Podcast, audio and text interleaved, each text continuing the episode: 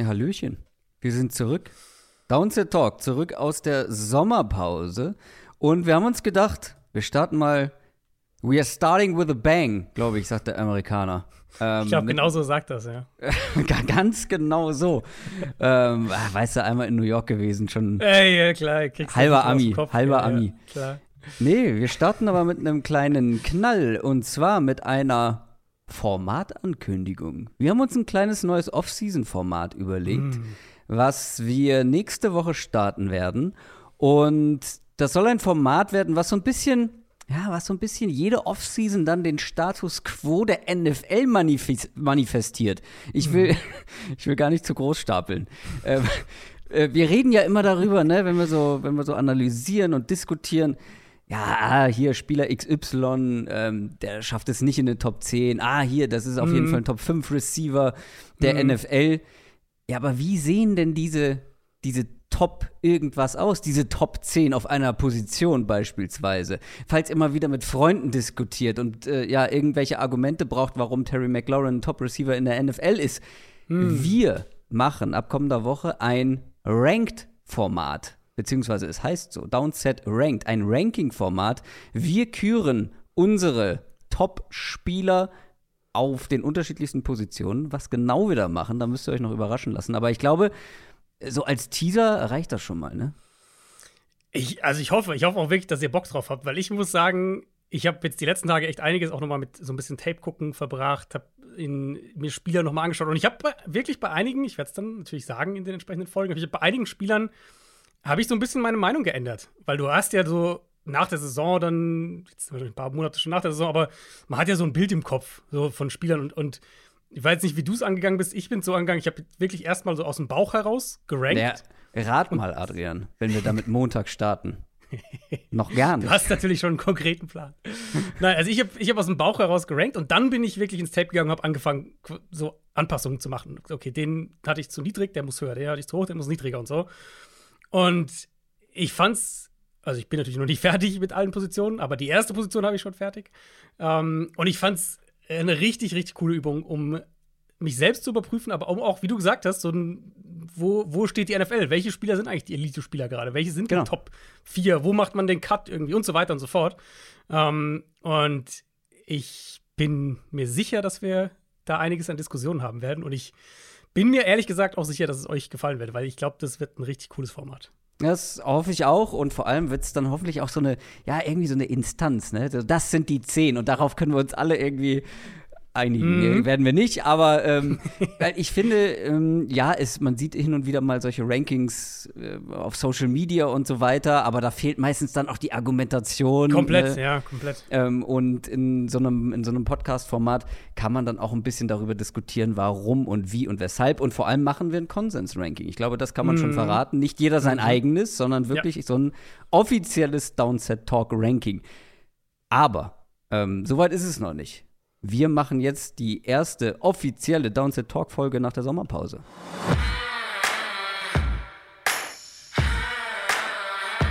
Down, Set, Talk. Der Football Podcast mit Adrian Franke und Christoph Kröger.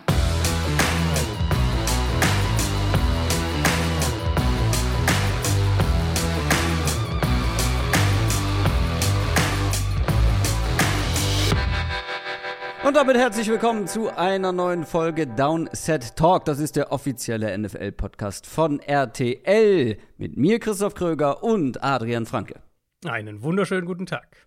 Ihr hört uns bei RTL Plus Musik, aber natürlich auch überall sonst, wo ihr Podcasts hören könnt.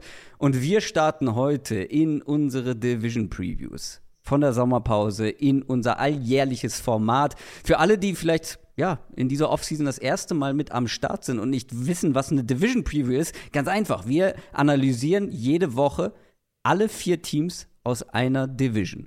Wir schauen auf die Offseason, auf die Offseason Moves, wir gucken auf den, auf den Roster, auf Stärken, auf Schwächen und wir blicken natürlich dann voraus und ja, schätzen die Teams dann so ein bisschen ein, wie sie sich schlagen könnten in der kommenden NFL-Saison. Jeder hat zwei Fokusteams an die Hand bekommen, mit denen man sich etwas intensiver befasst und dann wird darüber diskutiert. Damit starten wir heute, wie gesagt, und zwar mit einer der beliebtesten Divisions, glaube ich, hier bei uns in Good Old Germany, mit der NFC North. Aber ich habe auf Twitter ganz oft gelesen, oh, wir wollen direkt mit der besten Division starten oder mit der beliebtesten. Aber wenn man sich so die Teams anguckt, ich meine, wir sprechen nachher noch etwas ausführlicher drüber, aber äh, so viel Glanz und Glamour sehe ich da nicht. Ah, kompetitiv ist es, oder? Also ich glaube, ja, das kann man sagen. Relativ eng beieinander. Das beste Team aus dem letzten Jahr wurde schlechter, das schlechteste wurde besser. Und dann hast du so zwei in der Mitte irgendwie. Also ich finde eine kompetitive Division auf jeden Fall. Ähm, ja, das ist ja immer so ein Phänomen, wenn wir machen das ja jetzt schon seit Jahren, dass wir dann euch abstimmen lassen, welche Division wir als nächstes machen. Und du hast auf der einen Seite natürlich die, die sagen, ey, ich will mein Team, mein Team als nächstes, bitte mein Team und, und für ihre, in Anführungszeichen, Division abstimmen. Und aber auch die, die sagen, äh, ich will eigentlich, dass meine, meine Division sozusagen als letztes drankommt, weil dann ist es am aktuellsten, am nächsten dran an der Saison. Ist natürlich ein bisschen was dran, ehrlicherweise, aber wenn man sich mal überlegt, zwischen jetzt und Ende August, also Verletzungen können natürlich noch passieren, das, das hoffen wir alle nicht. Ähm, wir werden heute über eine Personalie, denke ich, auf jeden Fall sprechen, wo noch was passieren könnte in dieser Division. Aber es ist ja dann doch im Rahmen in aller Regel, was zwischen Anfang Mitte Juli und Ende August so an gravierenden Personaldingen noch passiert. Ganz genau. Ähm, wenn euch das alles nicht genug sein sollte in Sachen Content von Downset Talk, ja, jetzt die Division-Folgen, wir haben eine Short-Folge aufgenommen schon am, äh, am Montag, wir starten mit einem neuen Format und so weiter. Aber wenn ihr noch mehr wollt, dann kann ich euch ähm, an die Hand legen, nee, wie sagt man, äh, an die Hand geben, dass ihr doch mal bei Patreon vorbeischaut, weil da gibt es zusätzliche Bonusfolgen, in der Regel welche von Adrian und Adrian hat auch schon wieder eine aufgenommen, die am Samstag rauskommt. Worum geht's? Genau, genau. Ähm, ja, ich habe auch gedacht, so, wir müssen jetzt wieder mal ein bisschen äh, aus der Sommerpause kommen, auch auf Patreon, auch für unsere Supporter natürlich. Und da ähm, habe ich mir mal Breakout-Kandidaten angeschaut und habe dieses Jahr wirklich mal das ein bisschen weiter gefasst. Also eben nicht nur irgendwie Second-Year-Spieler, nicht so ein Fokus auf die Offense, sondern ich glaube, es sind sogar 13 Spieler, 13, 14 Spieler sind es am Ende geworden. Offense, Defense, zweites Jahr, drittes Jahr, viertes Jahr, alles Mögliche dabei. Ähm, und ich bin da immer auf die Diskussion gespannt, weil das ist was, wo ich auch immer auf den Input dann danach von Fans gespannt bin, weil die natürlich ihr Team noch mal ganz anders intensiv verfolgen und ich habe dann so meine Liste und versuche natürlich möglichst viele Spieler damit reinzupacken, wo ich mir das vorstellen kann, wo die Situation passt. Aber wenn jetzt ein, ein Fan, jetzt sagen wir mal, die Chicago Bears genau spezifisch verfolgt, dann kennt der vielleicht noch mehr den, den, weiß ich nicht, dritten Linebacker, der vielleicht jetzt noch dieses Jahr seinen Breakout haben könnte, den ich jetzt nicht unbedingt auf dem Zettel habe. Aber die gibt es am Samstag äh, und können wir, glaube ich, auch schon sagen, auch da wird es im Laufe des Julis noch ein, zwei weitere Bonusfolgen geben. Und die exklusiven Folgen für RTL Plus Musik habe ich da ja sogar noch komplett unterschlagen. Da gibt es auch, noch, auch ja. jeden Monat eine neue Folge. Auch da gerne mal reinhören. Da gibt es auch schon die erste auf der entsprechenden Plattform. Am Ablauf hier bei uns, bei Don't Talk, ändert sich erstmal gar nichts. Wir starten rein mit einer schnellen Frage. Quick Question. Und die kommt wie jede Woche von einem oder einer Supporterin. Und zwar in dem Fall von Mu551. Bei Discord gefragt, weil wir ja beide im Urlaub waren. Top 3 Länder für einen Sommerurlaub. Es gab unterschiedlichste Fragen zum Thema Urlaub. Wir haben uns jetzt für diese entschieden. Ja. Ähm, ist bei mir ein bisschen unpassend, weil ich würde jetzt USA nicht unbedingt als ähm, Top-Land für einen Sommerurlaub nee. äh, ja. speziell ja. Äh, empfehlen. Aber es gibt ja diverse andere Länder. Ich, ich bin mir ziemlich sicher, ich weiß, was deine Nummer eins ist, aber wer ist dahinter? Ja, also meine Nummer eins ist Griechenland. Das, oh, das spoilert er direkt die Eins. Wer fängt denn also, oben mit einem Ranking an? muss ja schnell gehen, deswegen. Ah, okay, quick question. Hast ja recht, hast äh, ja recht. Genau. Ich beschwöre mich nicht. äh, Griechenland, also wir, ja, wusste ich, wusste ich. Genau, also wir waren früher, als ich Kind war, waren wir als Familie eigentlich ja, fast immer in Südfrankreich. Das heißt, das war eigentlich so meine Kindheitszeit. Schön. Aber jetzt so die letzten, ist auch schön, ja. Ähm, die letzten zehn, zehn Jahre eigentlich waren wir wirklich oft in Griechenland und das ist bei mir mittlerweile echt die klare Nummer eins. Die Vielseitigkeit auch. Man kann da ja wirklich, also vom, von den ganzen Inseln über Festland, du kannst ja wirklich auch alles Mögliche machen. Es ist super ähm, vielseitig, super gastfreundlich. Tolles Land, fahre ich super Günstig. gerne hin. Es ist vergleichsweise günstig, das stimmt auch, ja. Also verglichen mit Südfrankreich auf jeden Fall. Ja. ja. Ähm, die zwei für mich ist Italien, weil ich finde, mit Italien im Sommer ja. machst du selten was falsch. Ähm, Sticht tatsächlich? Okay. Und dann finde ich, also die drei für mich, da habe ich dann wirklich so ein bisschen überlegt, weil das ist schon meine klare 1-2. Das ist auch das, was wir jetzt die letzten Jahre meistens, wenn wir weggefahren sind, war es eins von den beiden im Sommer. Ähm, aber was wir auch einmal gemacht haben, ist jetzt schon ein paar Jahre her, war in Norden. So, ich weiß, ich glaube, wir haben Schweden, Schweden und Dänemark haben wir, glaube ich, gemacht gehabt. Und ja. ist natürlich ein völlig anderer Urlaub. Aber ich finde, wenn du halt jetzt mehr Bock vielleicht, oder sagen wir mal, wenn du nicht ganz so Bock auf diese 35 Grad Strand-Sachen hast, sondern vielleicht was anderes machen willst, fand ich das eigentlich auch ganz cool. Also, ähm, ja, welches jetzt? Wie meinst du welches jetzt? Schweden oder Dänemark? Hattest du schon gesagt? Wir waren beide, wir haben beides gemacht. Also wir sind da so ein bisschen halt Ja, genau, aber wer ist die drei? Ich hätte jetzt Skandinavien als drei gesagt, aber dann nehme ich Schweden, dann nehme ich Schweden, dann nehme ich Schweden, dann nehme ich Schweden. oh, dieses schöne Land Afrika, ne?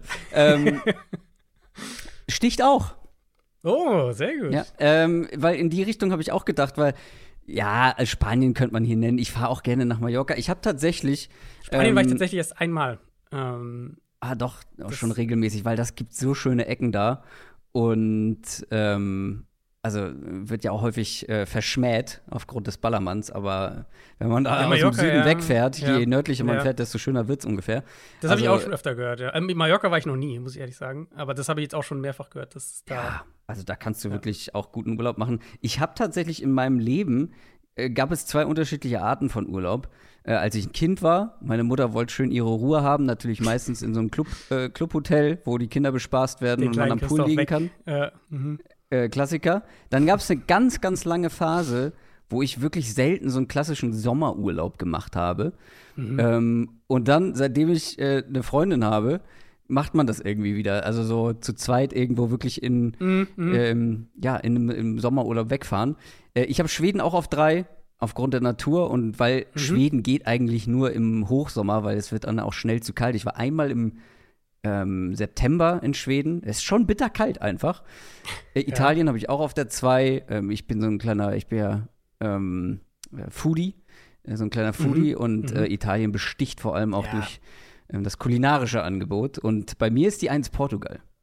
Wir ja, haben okay, ein, da war ich auch noch nicht tatsächlich. Oh, wir haben einen Roadtrip gemacht in Porto angefangen. Erstmal auch zu empfehlen, Stadturlaub am Anfang, wenn man so einen Roadtrip macht. Porto, äh, Lissabon und dann die Küste runter, die Atlantikküste runter. Und da gibt es so viele unfassbar schöne Ecken, Stränden, mhm. Strände. Mhm.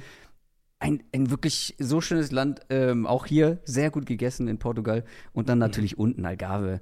Ähm, war mir ein bisschen zu, zu touristisch teilweise, aber trotzdem, mhm. ähm, was, was so die äh, die Orte angeht, die Natur angeht. Sehr schön, deswegen Portugal bei mir auf der Eins. Ja, spannend. Die Portugal wirklich noch gar nicht gemacht, Spanien nur einmal. Es war so, ist nicht so, irgendwie nicht so meine Ecke gewesen, aber es ist ja oft auch, wo du halt als Kind oft warst und dann ähm, dann ja. diese Prägungen, die setzen sich ja da manchmal so ein bisschen fort. Ja, da müsste ich Ägypten nur Garda sagen. So. Ähm, nee. ähm, und Griechenland war ich tatsächlich auch nur einmal auf Korfu. Mhm. Beziehungsweise mhm. Athen, aber das war ein Stadturlaub, aber zum Sommerurlaub nur auf Korfu. Und ist auch schon lange, lange her. Ich bin sehr gespannt auf eure Top 3. Eure Top 3 Länder für einen Sommerurlaub. Das war unsere Quick Question. Wer auch mal eine stellen möchte, schaut mal als Supporter auf unserem exklusiven Discord-Channel vorbei. Und wenn ich das richtig sehe, haben wir keine News, wa?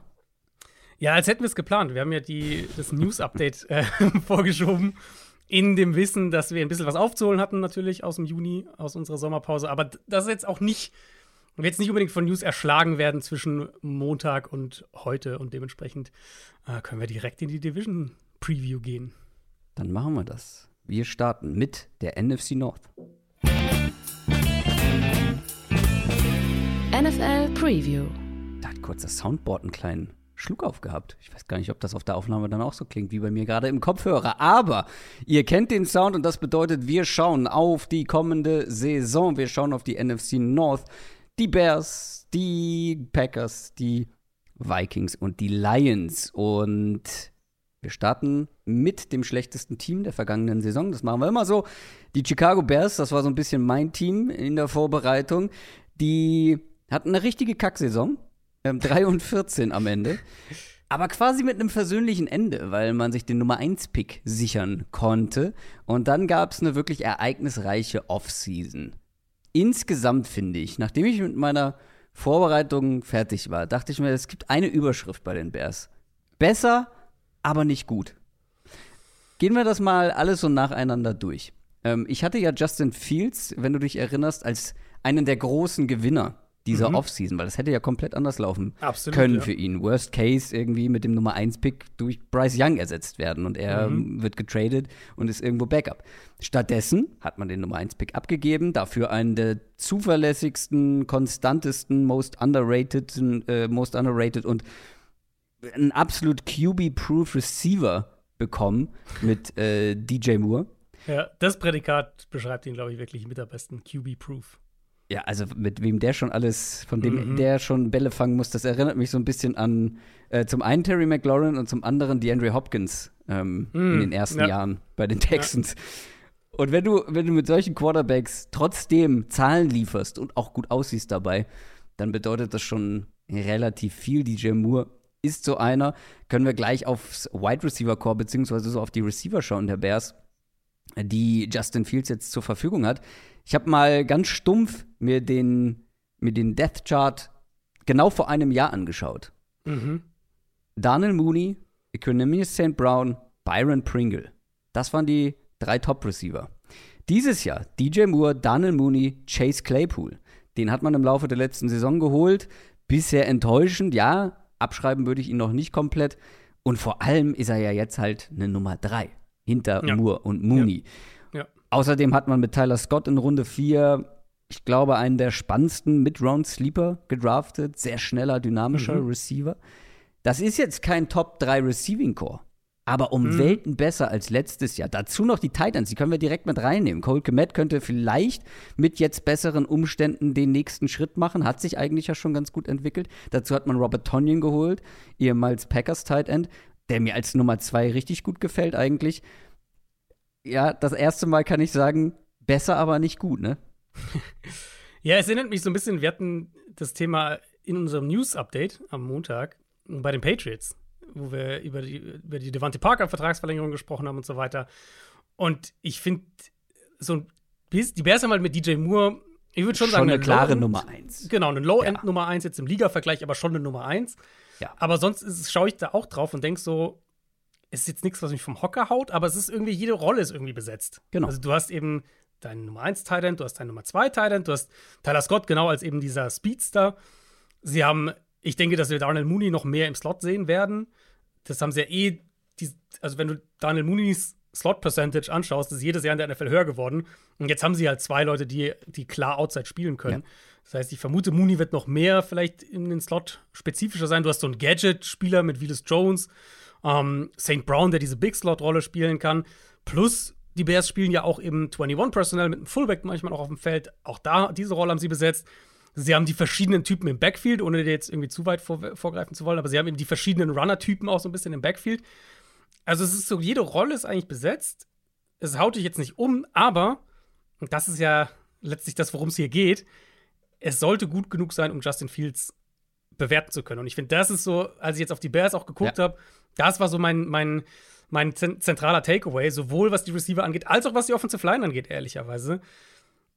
Es ist jetzt kein, kein, weiß ich nicht, Contender-Kader oder was auch immer, aber es ist gut genug, dass es keine Ausrede ist. Und ich glaube, das ist ein ganz ja. wichtiger Punkt. Wir sprechen, ich wollte nämlich erstmal vorab über all das um Justin Fields herum sprechen, bevor mhm. wir über ihn selber sprechen und was das für ihn bedeutet ja. für dieses ja. dritte Jahr. Wir können ja gleich mal die Running Backs abhaken, muss man gar nicht wahrscheinlich so viel drüber sprechen, weil du hast es im Grunde schon gesagt, du hast die unterschiedlichen Typen. David Montgomery ist nicht mehr mit dabei, man hat einen Deontay Foreman geholt, man hat in Runde 4 mhm. Roshan Johnson gedraftet. Ihr ja. wisst, absoluter Draft-Crush von mir in meinen Der Augen. wird absolut eine Rolle haben, da bin ich mir ja? Total sicher, weil das, das ist halt, das passt halt so gut in dieses Backfield rein. Ja, total. Er war so ein bisschen ja im Schatten von Bijan Robinson, mhm. aber er ist einer, der ganz viel kann, der enorm physisch spielen kann, Short mhm. Yardage, mhm. Goal Line, da sehe ich ihn absolut. Ja. Ähm, Deontay Foreman noch mal ein bisschen anderer Typ und dann hast du halt diesen dynamischen, etwas kleineren Khalil Herbert, der genau. letztes Jahr schon einen sehr guten Eindruck gemacht hat und ja. die drei werden sich das untereinander auftaulen, äh, aufteilen. Aber ich glaube, Khalil Herbert und gerade Roshan Johnson, auf die beiden bin ich sehr gespannt. Ja, und wir hatten, ich weiß gar nicht mal, ob wir drüber gesprochen haben oder ob ich das nur irgendwo mal in meinen Draft Grades geschrieben habe oder so, aber auf jeden Fall bei Johnson musste ich jetzt auch wieder dran denken.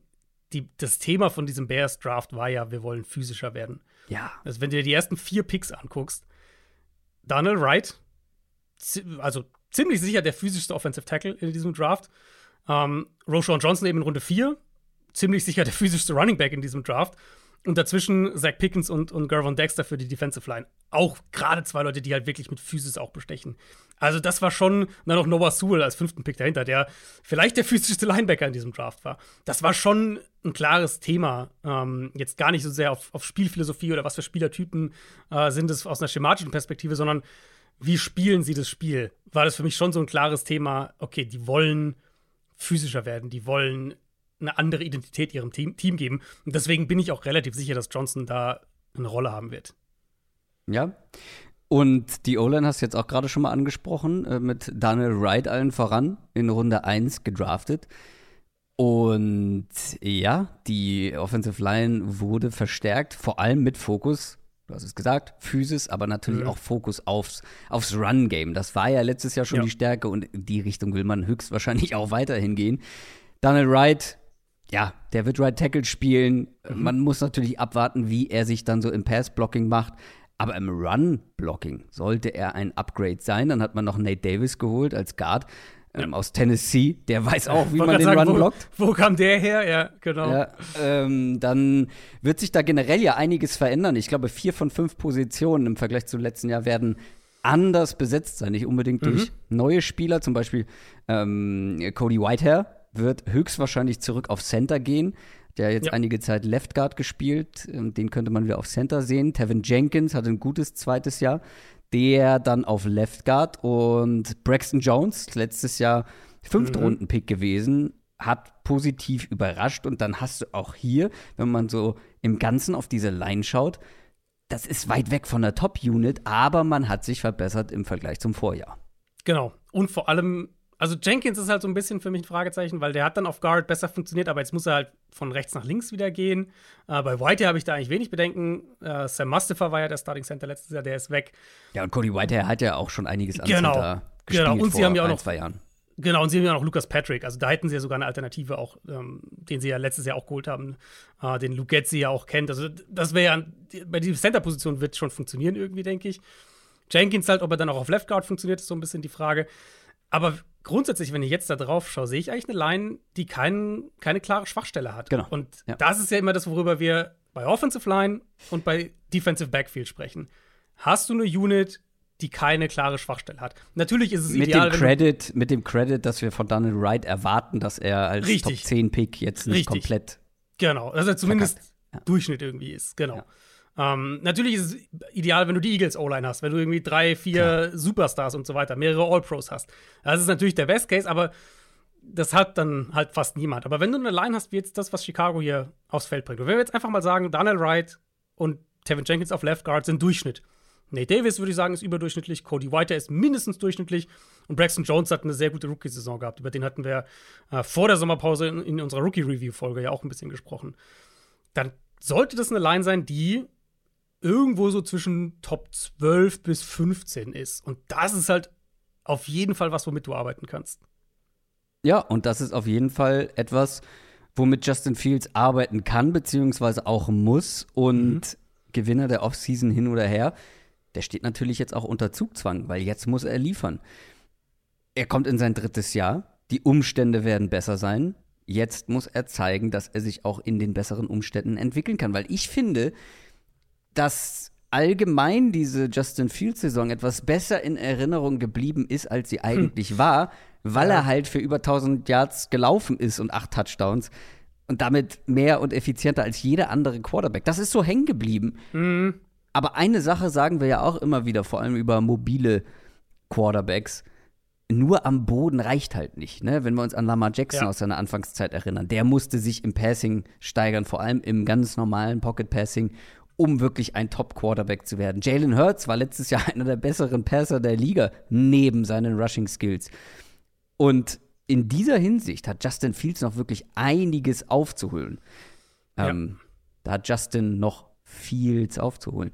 Habe ich liegen lassen äh, im ersten Versuch. Naja, in, ah. äh, in sämtlichen Underlying Stats, also diese Advanced Stats, ist er, was Passing angeht, im unteren Drittel der Liga.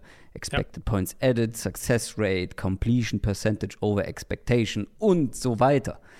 Fairerweise, die Umstände waren halt wirklich Murks. Ähm, jetzt sind sie besser und deshalb ist die Erwartungshaltung natürlich auch dann vor allem in Jahr 3 für ihn ja größer und äh, entscheidend wahrscheinlich dieses Jahr auch ein bisschen für Justin Fields. Mhm. Würde ich schon sagen. Jetzt haben sie ja wirklich das Team so gebaut, dass du eben sagst, okay, jetzt können wir ihn bewerten. Das ist auch im zweiten Jahr in der Offense. Es sollte jetzt eigentlich, das ist das, was ich vorhin gemeint habe, es sollte keine Ausreden eigentlich geben. Ähm, und wir haben ja letztes Jahr das gesehen, dass sie eigentlich erst versucht haben, eine andere Offense zu spielen. Und dann gab es dieses Spiel, es war Thursday Night, ich glaube, es war Washington, was sie da noch so super knapp verloren haben. Und ich meine, nach dem Spiel haben sie dann angefangen, die Offense umzustellen. Und dann wurden sie ja dieses ultra-Run-Heavy-Team. Also auf die Saison gesehen, wenn wir jetzt Early Down schauen, nur die Falcons noch weniger den Ball geworfen als Chicago. Also sie waren ja dann wirklich dieses ultra-Run-Heavy-Team. Und Teile davon sind ja dann nicht unbedingt schematisch, sondern weil Justin Fields ja auch super viel gescrambled ist. Also klar, sie haben dann mhm. mehr angefangen, designte Runs auch mit dem Quarterback zu laufen. Aber für ihn war ja der, der Ausweg dann oft, okay, ich lauf halt. Erster Read ist nicht da, ich lauf halt. Und da muss halt der nächste Schritt kommen. Also, du hast es eigentlich genau richtig gerade gesagt. Auch, auch diese Art von Quarterback. Und ich meine, Fields war wirklich ein unfassbar dynamischer Runner auch und, und war ja wirklich spektakulär dann in so, einer, in so einem 8, 6, 7, 8 äh, Spiele-Stretch. Ja. Auch so ein Quarterback braucht halt eine Baseline als Passer und ehrlicherweise hatte Fields die letztes Jahr nicht. Und ich finde, das fängt bei ihm maßgeblich damit an, das ganze Quick Game zu spielen. Der hat den Ball so oft ultra lange gehalten. Mhm. Das ist dann auch wieder, sind wir wieder bei der O-Line-Thematik auch. Ich würde sagen, letztes Jahr die Line war jetzt natürlich nicht gut oder irgendwas, aber sie war auch nicht so schlecht, wie sie teilweise gemacht wurde. Aber wenn der Quarterback halt mit weitem Abstand den Ball im Schnitt am häufigsten hält, ligaweit, dann sieht jede Line schlechter aus. Und jetzt kann man natürlich auch wieder hier sagen, ja, ja, gut, aber vielleicht hat er halt keine Receiver, die offen waren. Auch das sollte jetzt eigentlich anders sein. Und das will ich halt von Justin Fields sehen, dass er diese, diese Baseline als Passer mitbringt. Und dann, glaube ich, kannst du als Bears-Fan schon mal anfangen. Dann, das wäre so der, der Floor für diese Saison, was ich aus Bears, als, als Bears-Fan sehen wollen würde. Justin Fields macht als Passer den nächsten Schritt und deutet an, dass er da eben wirklich noch Potenzial hat. Auch die Defense muss den nächsten Schritt nehmen. Vielleicht auch mal den ersten. Ähm, das ist die ja, vermeintlich schlechteste Defense der Liga gewesen letztes Jahr. Platz 32 in Expected äh, Points Added per Play, Platz 32 in Success Rate, Platz 32 in EPA gegen den Pass vor allem. In Total Stat sieht es nicht ganz so schlimm aus, aber das kann ja gerne mal irreführend sein. Und all das mit einem defensiven Headcoach, der vorher Defensive Coordinator war, mit Matt Eberfluss. Der muss jetzt auch zeigen, was er aus dieser Defense herausholen kann. Mhm. Was hat man getan, damit das nicht wieder so wird, nicht wieder so läuft? Weil ich könnte mir vorstellen, wenn man nochmal so eine Defense aufs Feld bringt, dann ist es fast egal, ob sich die Offense signifikant verbessert hat. Große Teile des Cap Space sind in die Linebacker-Position geflossen. Da haben wir viel drüber gesprochen. Das kann man, sollte man grundsätzlich hinterfragen. Aber die Spieler, die sie geholt haben, sind natürlich Upgrades und vielversprechend mit Truman Edmonds von den Bills, TJ Edwards von den Eagles.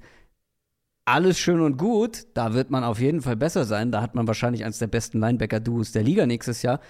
Aber ich würde mal den Rest der Front noch mit reinnehmen, die mhm sehr, sehr harmlos war letztes Jahr. Also der produktivste Pass-Rusher äh, war Travis Gibson mit 30 Pressures und drei Sacks. Mhm. Drei. So viel hatte Nick Bosa im Spiel gegen die Dolphins allein letztes Jahr. Ähm, da hätte man sich wahrscheinlich größere Upgrades gewünscht, aber ein paar gab's. Demarcus Walker von den Titans geholt, hat ein gutes Jahr in Tennessee. Andrew Billings für die Mitte des Feldes von den Raiders. Rashim Green kam von den Texans der war da nicht mal Starter und die Texans Defense ja. war jetzt auch nicht so krass. Ähm, aber immerhin drei Draft-Picks. Du hast zwei ja davon schon angesprochen mit Gavin Dexter und ähm, Zach Pickens. Beide auch eher für die Mitte des Feldes. Beide auch sehr physisch unterwegs. Also die Starter werden in dieser Line höchstwahrscheinlich die Marcus Walker und Andrew Billings sein, die beide neu sind. Justin Jones und Travis Gibson. Auch hier ja, vielleicht besser als letztes Jahr, aber vor allem hier noch sehr weit von Top-Level entfernt. Ja, noch deutlich. Ich finde, diese Offseason trägt da schon die Handschrift von Matt Eberflus, wenn man sich überlegt, wo er den Fokus setzt. Und er setzt ja nun mal den Fokus mehr auf die Mitte, also Inside Linebacker und Defensive Tackles. Und das ist halt, also das war ja, du hast gerade, hast es ja gerade schön alles aufgelistet. Das war ja genau das, wo sie halt jetzt diese Offseason ihre Ressourcen reingesteckt haben, äh, Inside Linebacker und Defensive Tackle. Insofern passt schon so ein bisschen, glaube ich, zu dem, was Eberflus auch machen möchte. Und es war letztes Jahr die schlechteste Defensive Line und, und für mich ehrlicherweise spätestens nach dem äh, Roquan Smith-Trade insgesamt auch die schlechteste Defensive Front in der NFL. Und das wird jetzt nicht ein Riesensprung sein. Also ja, Linebacker ist ein deutliches Upgrade, aber musst ja auch überlegen, wenn die Defensive Line davor nicht gut ist, dann bist du ja als Linebacker auch so ein bisschen, dann hast du sehr, sehr viele Tackles, ähm, aber ja. du kannst jetzt nicht unbedingt, also du bist limitiert einfach in dem, was du darüber hinaus an Impact haben kannst aufs Spiel. Ich denke, es ist halt auf, auf der anderen Seite auch fair zu sagen, wenn du in irgendeinem Bereich die schlechteste Unit der NFL hattest, dann reicht eine Offseason nicht, um das ja. komplett zu reparieren. Und gerade auch da nochmal muss man halt einfach ein bisschen geduldig sein, weil, weil das haben wir immer wieder gesehen die letzten Jahre. Defensive Tackles brauchen einfach Zeit. Das heißt, ja, sie haben da jetzt zwei gedraftet an Tag zwei und das sollten perspektivische Starter sein. Das sollten Spieler sein, die auch als Rookie einen Impact haben. Aber da muss man abwarten und geduldig sein, weil die werden wahrscheinlich nicht sofort reinkommen, starten, direkt irgendwie 5 Sacks und keine Ahnung, 40 Pressures haben. Mhm. Das werden sie wahrscheinlich nicht haben. Sprich, für die kommende Saison bin ich da schon noch recht skeptisch, was ja. zumindest die Defensive Line angeht. Und, und Walker und Green für mich beides bestenfalls Nummer 2, Nummer 3 Edge Rusher letztlich für eine Rotation. Da, da finde ich das okay. Aber hier reden wir ja davon, dass, äh, dass, dass Gibson und Walker sind ja de facto 1A, 1B in dieser Unit. Und das wird halt nicht reichen. Also ich glaube, Interior Line, Interior Defensive Line wird vielleicht ein bisschen verwässert sein, je nachdem, wie schnell die Rookies reinkommen. Edge bleibt für mich eine große Baustelle und da muss man halt gucken, wie viel die Linebacker dahinter reparieren können. Und dahinter wiederum ist die Secondary und da setzt sich dieses Narrativ fort. Ähm, wobei auf dem Papier etwas vielversprechender, glaube ich, als die Front. Ähm, mhm. Mit Eddie Jackson, erfahrenen, guten Spieler, dann neben Jaquan Brisker auf Safety. Das sollte ein gutes Safety-Duo sein, zumindest letztes Jahr zwei der besseren Spieler in dieser Defense gewesen. Und Brisker kommt ja jetzt erst in Jahr zwei. Mhm. Auf Cornerback weitere viele junge Spieler mit Jalen Johnson im vierten Jahr, hat Ansätze gezeigt, könnte man, glaube ich, sagen. Ähm, dann hat man den Zweitrunden-Pick dieses Jahr in Tyreek Stevenson investiert. Der könnte auch direkt starten. Ich glaube, wir mochten ihn beide. Ich mochte ihn auf jeden Fall. Mhm. Pre-Draft. Kyler Gordon als Slot Corner kommt auch ins zweite Jahr, auch noch jung, muss sich auf jeden Fall verbessern. Also, ihr merkt schon, eine sehr, sehr junge, sehr unerfahrene Secondary. Potenzial ist bestimmt da. Mhm. Tiefe gleichzeitig nicht wirklich. Es wird nicht einfach, aber da kann ich zumindest verstehen, wenn man da so ein bisschen hoffnungsvoller drauf blickt. Ja, auf jeden Fall. Und auch hier muss, also, wir reden hier, vier, vier von fünf Starter sind ja eigene Zweitrunden-Picks gewesen. Gordon, ja. Brisker, Johnson und Stevenson, alles Zweitrunden-Picks aus äh, ja, 2020 Johnson und die anderen 22 oder 23. Und Eddie Jackson ist der Fünfte. Das ist wahrscheinlich für viele noch der Beste aus dieser Gruppe. Ähm, oder neben Brisker vielleicht der Beste, keine Ahnung. Ich würde Johnson als den Leader dieser Gruppe bezeichnen. Zumindest qualitativ, aber das ist an sich eine junge Gruppe, wo man Fortschritte sehen sollte. Ähm, und die wird wahrscheinlich auch noch ein bisschen vielleicht untypisch für für, für eine Überfluss-Defense, aber die, ich denke, die Secondary wird mehr der Last schultern müssen erstmal noch, weil auf mhm. die wird es halt einfach mehr ankommen, weil jetzt haben wir ausführlich über die Front gesprochen. Ähm, die Bears werden jetzt nicht plötzlich eine, eine Blitz-Heavy-Defense sein. Also das sind sie halt einfach nicht. Das ist Überfluss nicht. Das waren sie letztes Jahr nicht und das werden sie jetzt auch, denke ich, nicht dieses Jahr sein. Sie haben ja auch gar nicht die, die Blitzing-Linebacker in der Form, ne? Also. Ja, Edmonds könntest du natürlich schon, die Athletik hat der auf jeden Fall. Edwards ja. nicht unbedingt. Uh, Sewell, Noah Sewell wäre tatsächlich der prädestinierte ja, okay. Blitzing-Linebacker aus dieser Gruppe. Aber so, also das wird Überfluss nicht machen. Oder das würde mich extrem überraschen. Und ich denke, umso mehr wird es halt auf die Secondary ankommen. Und auch hier gleichzeitig wieder muss man fast so ein bisschen eine Warnung hinterher schieben, weil die Secondary wird wahrscheinlich schlechter aussehen, als sie eigentlich ist. Wenn du halt keinen Pass Rush hast vorne, mhm. siehst du immer schlechter aus als Secondary. Und die Gefahr sehe ich schon jetzt auch in dieser Version der Bears Defense. Also ich glaube, ihr versteht jetzt meine Überschrift. Besser, aber nicht gut.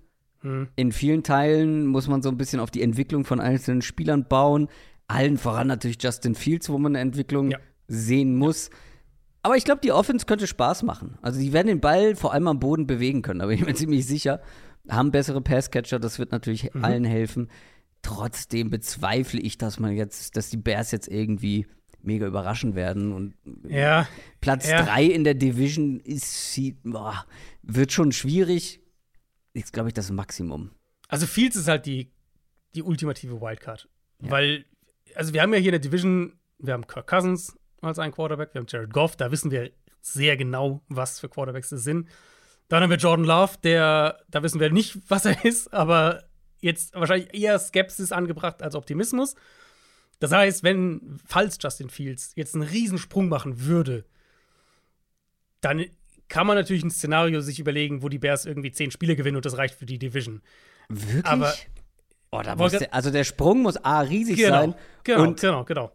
dann muss der ja so sein, dass er ein Team, also dass er die Umstände noch mal erheblich besser macht, als Genau. sie sind. Und Genau.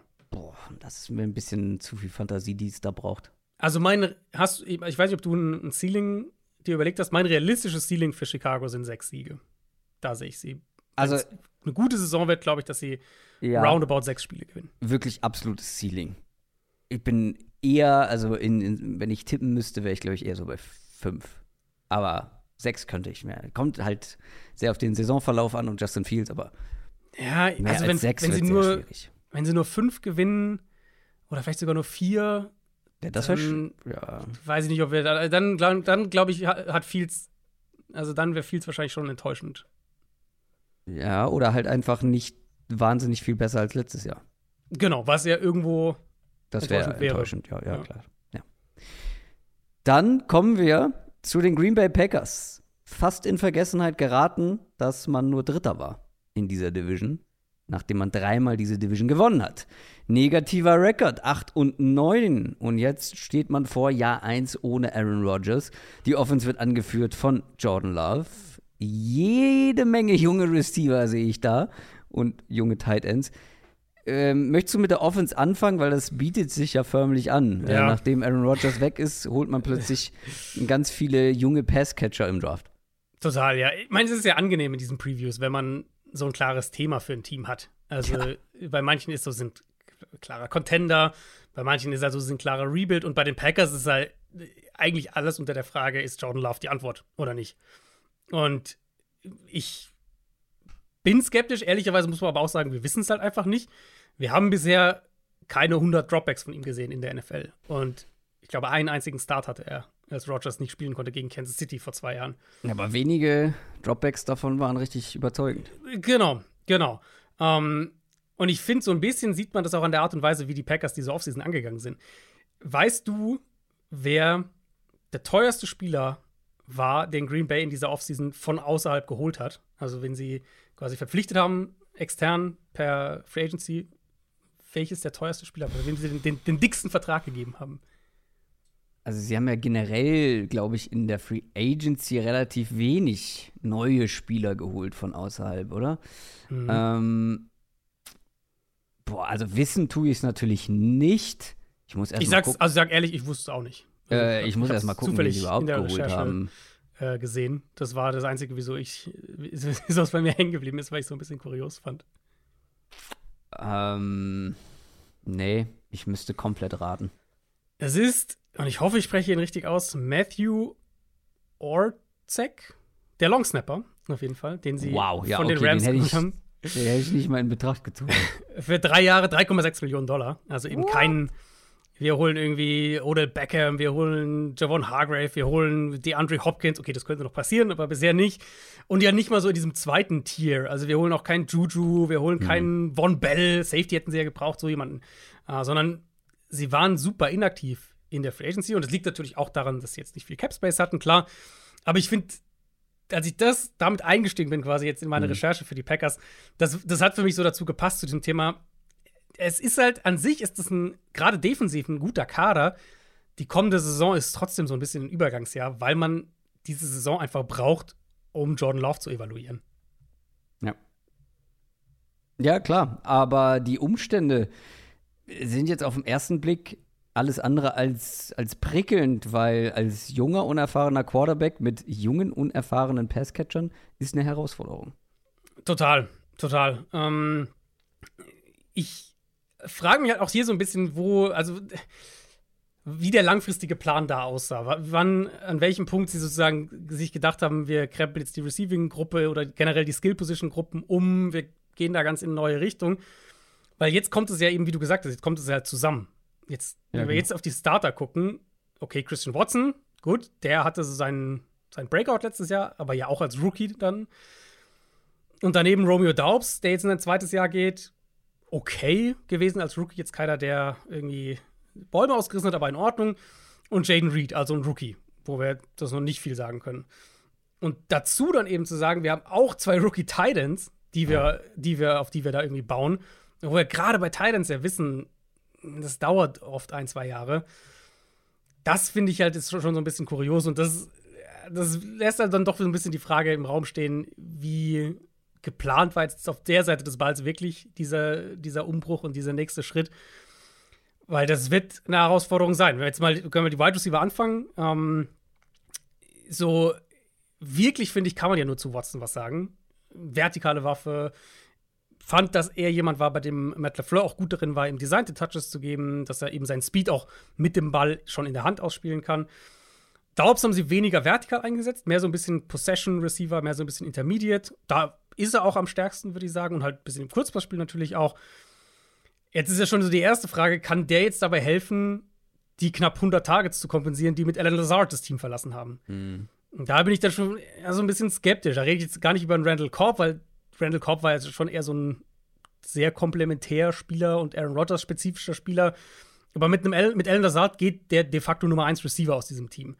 Ähm, und dann, also ich bin halt bei Jaden Reed auch so ein bisschen skeptisch. Ich weiß, dass den einige Pre-Draft sehr mochten. Ich war eher so ein bisschen auf der negativen Seite bei ihm. Eine mhm. Role-Player-Geschichte, ja, das traue ich ihm auch als Rookie zu. Ich weiß nicht, ob er mehr wird, ob er mehr wird als eine Nummer drei. Und dann, das ist halt in der Summe dann schon sehr, sehr riskant. Also ich sehe wenig Floor in dieser Receiving-Gruppe. Und ähm, ja, ich finde, das lässt dann schon Zweifel, Zweifel zu, wie gut diese Offense zu, dann wirklich werden kann. Ja, und vor allem, du hast die Titans angesprochen. Also genau. zum einen natürlich zwei Rookies, ja, aber zum anderen mit Luke Musgrave ein, wo ich ultra hoch war und davon überzeugt bin, dass es nicht komplett unwahrscheinlich ist, dass das vielleicht am Ende irgendwann der beste Receiving Tight in dieser Klasse mhm. werden kann. Aber es ist ja gleichzeitig einer, der wenig gespielt hat, komplette Wildcard ist genau. und man hier nur auf Upside setzt, der selber eigentlich ja gute Umstände bräuchte, um sich vielleicht äh, akklimatisieren zu können mit der NFL und dem Tempo in der NFL. Äh, und jetzt ist er hier gefühlt bei einer U19 unterwegs. ähm, hat denn Jordan Love zumindest eine O-Line, auf die man sich verlassen kann? Das würde ich eigentlich schon sagen. Also, um, die Titans vielleicht rund zu machen, Tucker Craft mehr der Allrounder. Also, es ist ja schon spannend, dass sie zwei sehr unterschiedliche Titan-Typen dann doch gedraftet haben, was ja auch dafür spricht, dass sie die auch beide zusammen auf dem Feld haben wollen. Ähm, aber Kraft kommt halt von South Dakota State. Der wird halt auch einen ziemlichen Sprung haben in die NFL, gerade wenn er dann als Blocker vielleicht mehr, ähm, mehr eingesetzt werden soll. O-Line hat natürlich eine Frage: ähm, Wie viele Spiele kriegen wir von David Bakhtiari? Das ist halt einfach so, ja. du kannst nicht davon ausgehen, dass der 17 Spiele macht. Ähm, kriegst du 13, kriegst du 10, kriegst du 8, kriegst du 5? Das ist halt eine Frage, die im Raum steht. Wenn wir jetzt erstmal drauf gucken, Bakhtiari und, und Elton Jenkins, das ist eine der besten linken Seiten in der NFL. Josh Myers auf Center ist in Ordnung. Und dann äh, haben sie John Runyon auf Right Guard und dann äh, Zach Tom oder Josh Nyman auf Right Tackle. Ich denke, die beiden werden im, im, im Camp das unter sich ausmachen. Das ist gerade was Passblocking angeht, sollte das eine, eine, gute bis sehr gute Line sein. Also in der Summe würde ich sagen, Borderline Top 10 Offensive Line, wenn die fit sind. Um, ähm, und das ist, finde ich, schon mal eine gute Basis, um einen Quarterback zu evaluieren. Und, und das ist halt das übergreifende Thema für diese Packers Offense. Und ich finde, da geht das schematisch ja auch so ein bisschen mit rein. Um, ähm, wenn wir über den Quarterback-Wechsel sprechen in Green Bay, Natürlich war es irgendwo immer ein Kompromiss zwischen Rogers und Matt LaFleur. Das steht, denke ich, außer Frage. Die, die Frage ist jetzt, zu welchem Grad war es ein Kompromiss? Das weiß ich nicht und da wird die kommende Saison denke ich, einen Hinweis geben, weil mit, mit, mit äh, Jordan Love wird LaFleur sicher mehr noch seinen Stil spielen lassen. Was halt heißen könnte, bekommen wir mehr diese Snap Motion, Ad Snap Motion, Pre-Snap Motion, die wir eigentlich von Shannon und McVay regelmäßig sehen und die Green Bay halt nicht so oft genutzt habe. Meistens eher im Mittelfeld war, vielleicht mal oberes Drittel, nie ganz oben mit dabei. Ähm, nie auf dem Level, was wir halt von, von Shanahan, von McVay oder auch dann von den Dolphins zum Beispiel unter einem Shanahan-Schüler ja letztlich dann ähm, gesehen haben. Und, und LeFleur gehört ja auch in diese Gruppe Shannon McVay. Ähm, Schüler ein Stück weit. Wenn wir mal gucken, ich habe mal die, die Zahlen nachgeschaut. Die Dolphins letztes Jahr hatten eine Ad-Snap-Motion-Percentage, also bei wie vielen Plays sie im Moment des Snaps einen Spieler in Bewegung hatten, von fast 46 Prozent, also fast die Hälfte ihrer Snaps. Die Packers waren bei knapp 23 Prozent das ist so ein Beispiel, wo wir wissen, dass Rogers halt nicht der größte Fan davon ist, weil der lieber das ruhige Bild haben will und lieber gucken will, okay, wo sind, wo sind meine Matchups und das halt so ein bisschen, ja, so ein bisschen sezieren möchte. Play Action, auch so ein Thema. Auch hier wieder, Rogers eben mehr, will lieber das ruhige Bild Pre-Snap haben und nicht unbedingt die Motion, die alles durcheinander bringt und dann nach dem Snap vielleicht noch der Defense den Rücken zudrehen bei Bootlegs und solchen Sachen. Die Packers in den letzten vier Jahren, also seit äh, Matt LaFleur da ist, war Rogers nie über 30% Play-Action-Quote. Das war meistens so Mittelfeld, unteres Mittelfeld, irgendwo so in der ähm, Kategorie. Und ich könnte mir halt vorstellen, dass wir Green Bay offensiv mit einer anderen Struktur bekommen, die wahrscheinlich dann Quarterback-freundlicher sein wird, was auf jeden Fall helfen würde. Und um eben zu sagen, okay, wir sind vielleicht ein bisschen mehr, ähm, also wir kommen sowieso übers Run-Game, das ist ja eh ein Staple gewesen unter LaFleur, aber wir haben vielleicht mehr noch jetzt diese, diese Offense greifen noch mehr so die, die, die schematischen Zahnrädchen ineinander, weil wir halt eben den Quarterback mehr kompensieren müssen und nicht mehr einen absoluten Top, Top 10, Top 8, was auch immer Quarterback ähm, da haben. Und da hilft es natürlich, wenn du die Offensive Line zumindest dafür hast.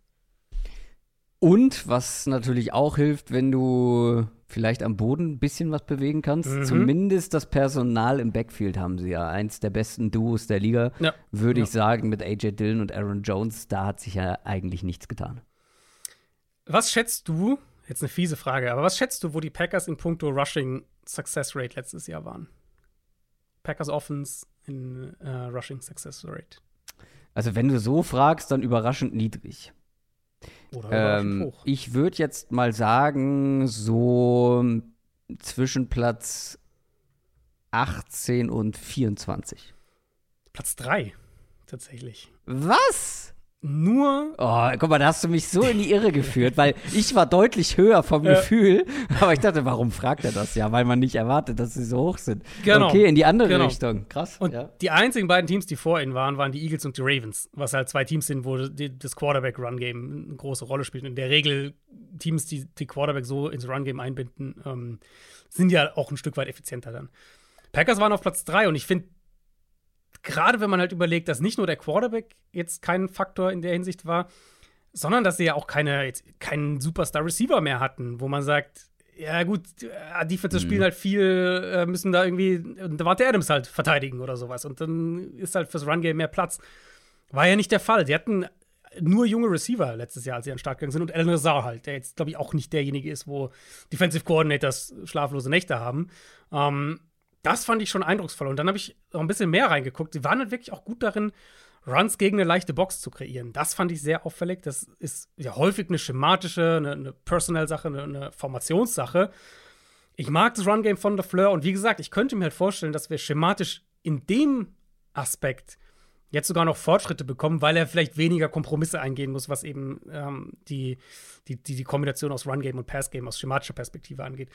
Die Frage ist natürlich letztlich dann nicht nur, was wir von Jordan Love bekommen, sondern inwieweit sie das halt generell alles umsetzen können mit so vielen jungen Spielern, gerade eben auf den Skill Positions.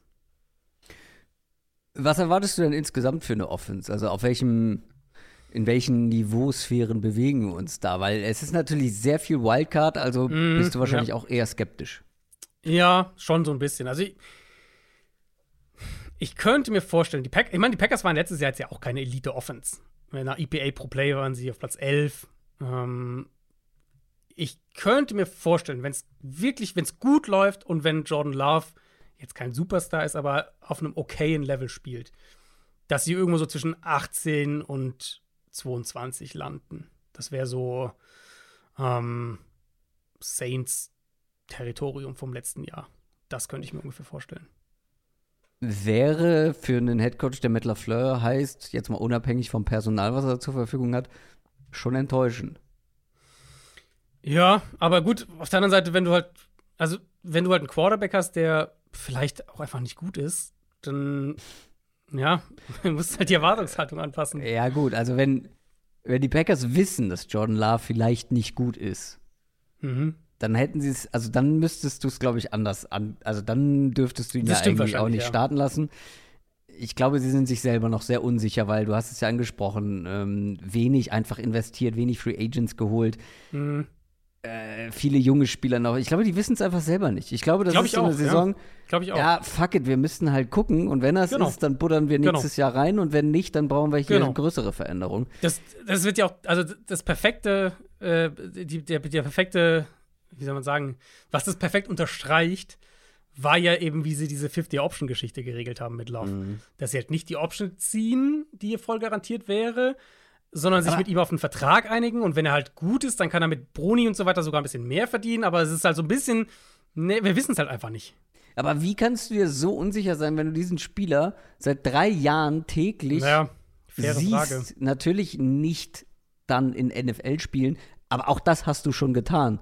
Das Ja. musst du ja eigentlich kombinieren mit deinen Eindrücken aus dem Training und zu einem Entschluss kommen. Aber so richtig zu einem Entschluss ist man eben noch nicht gekommen und Mhm. macht deshalb relativ wenig. Apropos relativ wenig gemacht. In der Defense hat sich gar nicht so viel getan, äh, wenn man da jetzt mal drauf schaut. Äh, viele Namen, ähm, die wir da letztes Jahr auch schon gesehen haben. Ähm, und wir sind ja so ein bisschen in der Division der schlechten Defenses unterwegs. Also nach EPA keine in der oberen Hälfte der NFL gewesen. Die Defense, die Bears und die Lions eher gegen, ja, ganz weit unten. Eher, Mhm. eher gar nicht mal so gut. Und vor allem die Run-Defense war bei den Packers ein großes Problem. Ich habe noch mal so Ja. bei jedem Team durch meine Notizen, ähm, die ich so während der Spiele gemacht habe, Woche für Woche. Ich weiß nicht, wie oft ich geschrieben habe, dass bei den Packers die Run-Defense ein Problem ist. Ja, ja. Hat, man, hat man was getan? Hat man genug getan, damit es nicht nochmal so läuft? Wie, wie sehr magst du Lukas Van Ness? Ist da die Gegenfrage. Das Äh, ist- ja. Das wäre so die Antwort darauf. Nein, also muss ja. Packers Defense war definitiv eine meiner schlechtesten Prognosen letztes Jahr. Ich dachte, dass die eine echte Chance haben, eine der besten, wenn nicht die beste Defense in der NFL aufs Feld zu bringen. Und sie waren Platz 27 nach EPA pro Play, Platz 27 nach Success Rate, Platz 31 eben, wie du gerade gesagt hast, äh, EPA pro Run zugelassen. Also war wirklich eine der 5, 6 schlechtesten Defenses der Liga. Und wir reden ja wirklich von fast der exakt gleichen Startergruppe. Adrian Amos ist der eine, der nicht mehr dabei ist. Der, der ist gegangen als Free Agent und wird wahrscheinlich durch, durch Rudy Ford ersetzt. Da wird es sicher auch noch ein bisschen äh, Training Camp Battles geben für diesen zweiten Safety Spot. Aber das ist der eine Platz. Und dann reden wir halt über Van Ness, inwieweit der in die Rotation kommt, wann Rashawn Gary zurückkommt von seiner Verletzung, ob der vielleicht noch die ersten Spiele der Saison verpasst. Dann äh, se- sehen wir da vielleicht sogar Van Ness dann ein bisschen früher mehr auf dem Feld. Aber das war es ja letztlich. Also, das sind ja die, das sind die personellen Veränderungen. Das heißt, aus der Perspektive kann man jetzt keinen großen Sprung erwarten unbedingt. Und dann haben, sind die Packers ja normal, wir kommen ja nachher zu äh, einem Team wie Minnesota beispielsweise, weil einige Teams, die letztes Jahr defensiv enttäuscht haben, ähm, ich denke da auch an Cleveland beispielsweise, die haben ja ihren Defensive Coordinator ausgetauscht. Packers bleiben bei Joe Barry und es, es gibt mir halt einfach nicht wahnsinnig viel Zuversicht dahingehend, Mhm. dass äh, jetzt plötzlich die 180-Grad-Wende hinbekommt, auch wenn wir hier über eine Defense reden, in der potenziell acht eigene First-Rounders starten, starten könnten in der kommenden Saison. Acht. Und dementsprechend sollte die Erwartungshaltung hoch sein. Ich bin aber einfach skeptisch, ob sie das auch abrufen, bis ich es unter diesem Coordinator tatsächlich mal, tatsächlich mal gesehen habe. Ja, darauf wollte ich auch hinaus. Wo soll die Veränderung herkommen, Mhm. wenn sie nicht äh, mit den Spielern oder ja, äh, durch die Spieler stattfindet? Ähm, wo würdest du denn sagen, ist man am besten aufgestellt in dieser Defense? In welcher, in welchem Bereich, mit welcher Unit?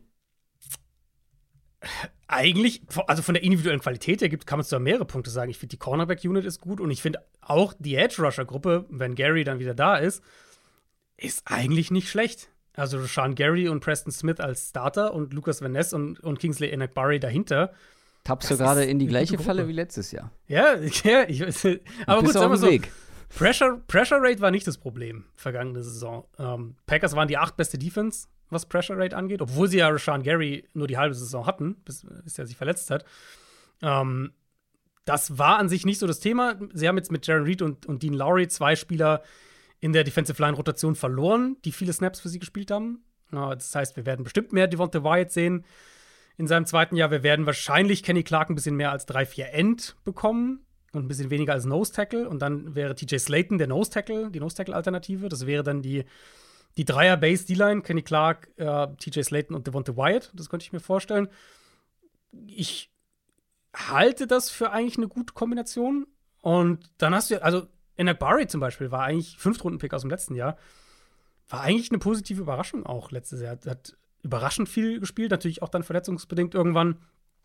25 Quarterback Pressures bei 255 Pass Rush Snaps, drei Sacks darunter. Also der Pass Rush war eigentlich da. Sie haben halt wenig, also wenn du auf diese Front guckst, jetzt starten wir mal mit der Defensive Line. Sie haben halt eigentlich kaum Leute, wo ich jetzt sagen würde, die sind wirklich gut gegen den Run. Jetzt, wenn sie diesen Shift machen in der, in der, in der Interior D-Line, vielleicht kann Slayton auf Nose Tackle das ein bisschen besser machen, vielleicht ist Clark auf, auf End dann auch stabiler gegen den Run. Aber sie haben halt jetzt keinen da, wo du drauf guckst und sagst, ja, das ist ihr Anker gegen den Run. Ich finde, mhm. das fehlt halt so ein bisschen. Gary vielleicht noch am ehesten, weil das ist generell der beste Spieler dieser Front. Ähm, aber der wird, wie gesagt, wird der wahrscheinlich nicht, nicht dabei sein am, zum Start der Saison. Und dann finde ich halt der, der, wo man hier wirklich auch ansetzen muss, was die Run-Defense angeht, sind halt die Linebacker. Und sie haben ja auch, auch in diese Unit haben sie viel investiert. Sie haben Devondre Campbell bezahlt. Sie haben Quay Walker in der ersten Runde gedraftet. Und die Linebacker waren halt echt nicht gut letztes Jahr. Also ja. gegen den Run war niemand wirklich gut, aber ich finde, die Linebacker vielleicht stechen noch mal mehr negativ heraus. Und es ist aber halt so ein bisschen, wenn man auch drüber redet, du, also ich würde gern mehr Analyse bieten als diese ganzen Erstrunden-Picks, die sie investiert haben, die müssen halt besser spielen. Aber so ist es halt so ein bisschen, weil schematisch glaube ich nicht, dass wir jetzt halt ein krass neues Konstrukt da irgendwie bekommen. Ähm, von der individuellen Qualität her sage ich aber halt auch, da müsste deutlich mehr drin sein. Ja, und das, das, da kann man ja in der Secondary quasi direkt anschließen, oder? Mhm, also, ja. ähm, du hast die First-Round-Picks angesprochen. Jair Alexander, gut, der ist mal ein bisschen äh, entschuldigt. Daniel Savage auch noch ein First Rounder gewesen. Ähm, die brauchen ja aber auch ein bisschen Support. Bekommen sie den? Also Support also, von Teammates vor allem. Ja, ja, ja ähm, auf Cornerback sind sie auch eigentlich echt gut aufgestellt. Ich, mhm. sehr, Eric Stokes hat ja die Knöchelverletzung. Äh, Im Moment, denke ich, werden Alexander, Rasul Douglas und, und äh, Nixon die drei Starting Cornerbacks. Douglas ja letztes Jahr auch schon Outside gestartet. Alexander haben sie auch quasi ausschließlich Outside aufgestellt, nur sehr vereinzelt im Slot. Und dann kannst du, ist halt so die Frage, okay, kann Stokes vielleicht Douglas verdrängen, weil im Slot weiß ich nicht, ob ich ihn da sehe. Äh, also sie haben, da haben sie schon auch Optionen. Ähm, wie gesagt, der zweite Safety-Spot ist noch so ein bisschen die, die offene Frage. Aber der größte Punkt hier für mich ist halt nicht personell technisch, ehrlicherweise, sondern sind sie wieder mehr dieses ultra softe Zone-Coverage-Team, was, was letztes Jahr ein großes Problem einfach für sie war und wo man, wo man, finde ich, argumentieren kann, dass sie eigentlich nicht nur aggressiver in ihren Zone-Coverages sein sollten, sondern dass sie eben eigentlich das Personal haben, um auch ein richtig gutes Man-Coverage-Team zu sein. Mhm. Wovon in meinen Augen die Defense auch strukturell echt profitieren könnte. Für mich sind die Packers im Moment defensiv schematisch das, was wir jetzt einige Male in der NFL mittlerweile auch sehen. Ähm, ich würde so, es die passive Variante der Vic Fangio Defense nennen. Also viel Too-High-Strukturen, leichte Boxes, viel Zone-Coverage, aber dann zu wenig Change-Ups dafür. Also zu wenig. Hier können wir jetzt mal richtig viel Man-Coverage. So ein bisschen das, was wir im Laufe der Saison letztes Jahr von den Chargers gesehen haben. Also die haben sich ja dann wirklich irgendwann umgestellt und dann haben sie mehr Man gespielt und mehr gepresst und waren physischer. Das hat mir bei den Packers halt zu häufig komplett gefehlt. Und wenn du dann, wenn du schon so passiv spielst und dann noch Kommunikationsfehler, Coverage-Bust, solche Sachen hast, ja, dann, äh, dann wirst du halt eine schlechte Defense haben. Also in meinen Augen müsste Green Bay in der Front, also ich bin mal auf diese Umstellung in der Front gespannt, die ich jetzt gesagt hatte, mit, mit Clark vielleicht mehr außen, White mehr rein, ob das schon was hilft. Vielleicht da ein bisschen personell umstellen. Die Linebacker müssen, die Inside-Linebacker müssen einfach besser spielen. Und ich würde sie halt wirklich eigentlich gerne mehr in Man-Coverage sehen. Letztes Jahr waren sie bei gut 20 Prozent gerade mal Man-Coverage. Ich glaube, das ist ein Team, was wirklich sich in den 30ern 30er Werten in puncto Man Coverage bewegen könnte und das Personal dafür auch hat. Und ich glaube, das würde ihn, das würde ihn sehr gut tun, aber auch hier wieder, ich habe halt Zweifel, ob das jetzt, ob Joe Barry das jetzt plötzlich macht. Ich glaube, das kann man wenig optimistisch nur zusammenfassen bei den Packers tatsächlich. Ne? Also bei der Offense wissen wir, so, wissen wir nicht so richtig, was dabei rauskommt. Aber was wir wissen, ist, dass man halt einen MVP-Kaliber Quarterback verloren hat und einen mhm. sehr unerfahrenen jungen Quarterback da jetzt stehen hat, der noch nicht viel gezeigt hat, nicht viel zeigen konnte, mit gepaart mit einem unglaublich jungen Receiving Core und einer Defense, die mit diesem Personal letztes Jahr nicht so gut war und man sich individuell bzw. personell nicht unbedingt verstärkt hat. Mhm. Wo soll die Verbesserung herkommen? Frage ich ja. mich, beziehungsweise kann man ja. sich, glaube ich, oder fragen sich bestimmt auch viele Packers-Fans. Weißt du, wann die Packers das letzte Mal letzter in der NFC North waren? Boah, das kann eigentlich kein Rogers-Jahr gewesen sein, oder? Nee. Wann kam Rogers in die NFL? Also nee, aber. Es ist gestartet äh, 2.8, meine ja, ich. Ich hätte 2.7 irgendwie gesagt, aber es kann auch 2.8 gewesen sein. Also jetzt gesagt, so rund um die Jahrtausendwende irgendwo mal. Ja, 2.5. Äh, okay, äh, das ist Mike Sherman, ja. Und noch ein mhm. Fun Fact hinterhergeschoben: Die hatten einfach drei Mikes als Head Coaches hintereinander mit einem Jahr ja. dazwischen. Und jetzt ein Matt. Und jetzt ein Matt. okay. ähm, ja, aber zurück zu meinem Punkt. Wo soll die Verbesserung herkommen? Und eben, ich habe das eben, gefragt ja. äh, mit Blick darauf, glaubst du, sie könnten vielleicht dieses Jahr sogar letzter werden? Wenn, also wenn Jordan Love schlecht ist, ja. Wenn mhm. Jordan Love schlecht ist, wenn wir jetzt wirklich sitzen wir hier Woche 8 und Aber sagen, dann kommt Sean Clifford. Ja. Fünftrunden-Rookie. Viel Spaß dabei, ja. Ähm, wenn wir jetzt sagen, wir sitzen Woche 8, Woche 10 hier und sagen, Jordan Love ist einer der drei schlechtesten Starting Quarterbacks in der Liga, dann mhm. sehe ich das Szenario absolut. Weil selbst wenn die Defense ein bisschen besser wird, reden wir wahrscheinlich immer noch von einer, weiß nicht, der Top 20, Top 25 Defense, irgendwie sowas.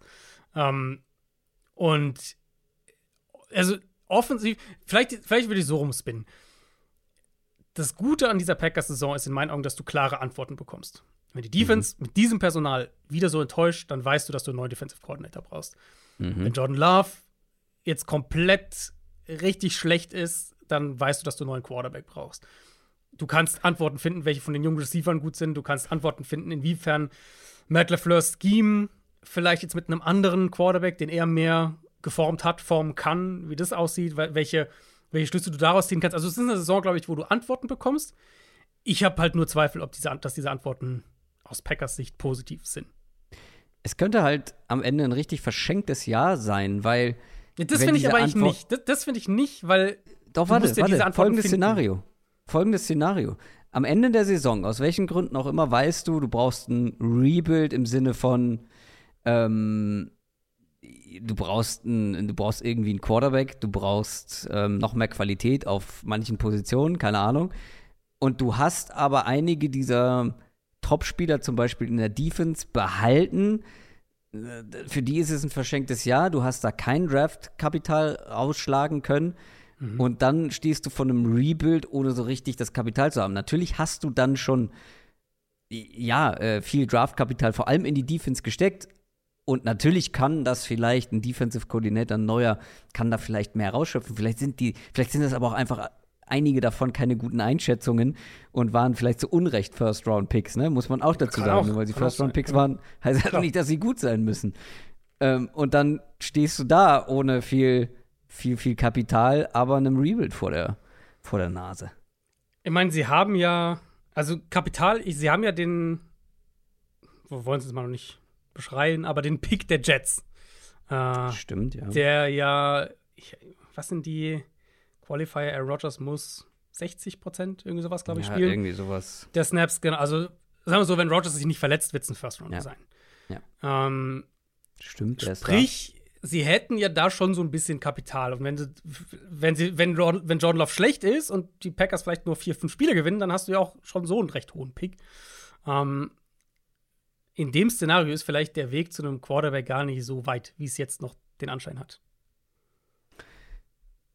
Gut. Ähm, lass uns aber, die Packers also, zumachen. Aber genau, also vielleicht noch zum Abschluss auch hier. Ich glaube ja. halt, wir reden von einem, ähm, von einem sieben-Siege-Team ungefähr. Ja. ja. Es hängt halt sehr davon ab, äh, was man von Jordan Love bekommt, wie du genau. schon gesagt hast. Das kann ein bisschen besser aussehen, Das kann aber auch richtig in die Hose gehen. Kommen wir zu den Detroit Lions. Die Detroit Lions hatten einen beeindruckenden Endspurt, wurden Zweiter in der NFC North. Acht Siege aus den letzten zehn Spielen, am Ende neun und acht. Und bei aller Kritik an dem, was sie in dieser Offseason, insbesondere im Draft gemacht haben, in meinen Augen eins der spannendsten Teams für die kommende Saison in der gesamten NFL. Sie haben wichtige Leute gehalten, vor allem, wenn man da auch so ein bisschen auf Coaching-Staff guckt, ähm, ne, da gab es, glaube mhm. ich, auch so ein bisschen Interesse, ähm, äh, was den Offensive Coordinator angeht, mhm. ähm, aber auch einzelne Spieler. Und man hat auch einiges investiert. Man hatte auch viele Draft-Picks zur Verfügung ja, das Kapital wurde nicht immer so investiert, wie wir es vielleicht gemacht hätten, beziehungsweise es wurde in Positionen investiert, die wir so nicht adressiert hätten. Okay, aber sportlich hat man mehrere Upgrades bekommen. Und vor allem hat man eine ganze Reihe von meinen Draft Crushes jetzt im Team.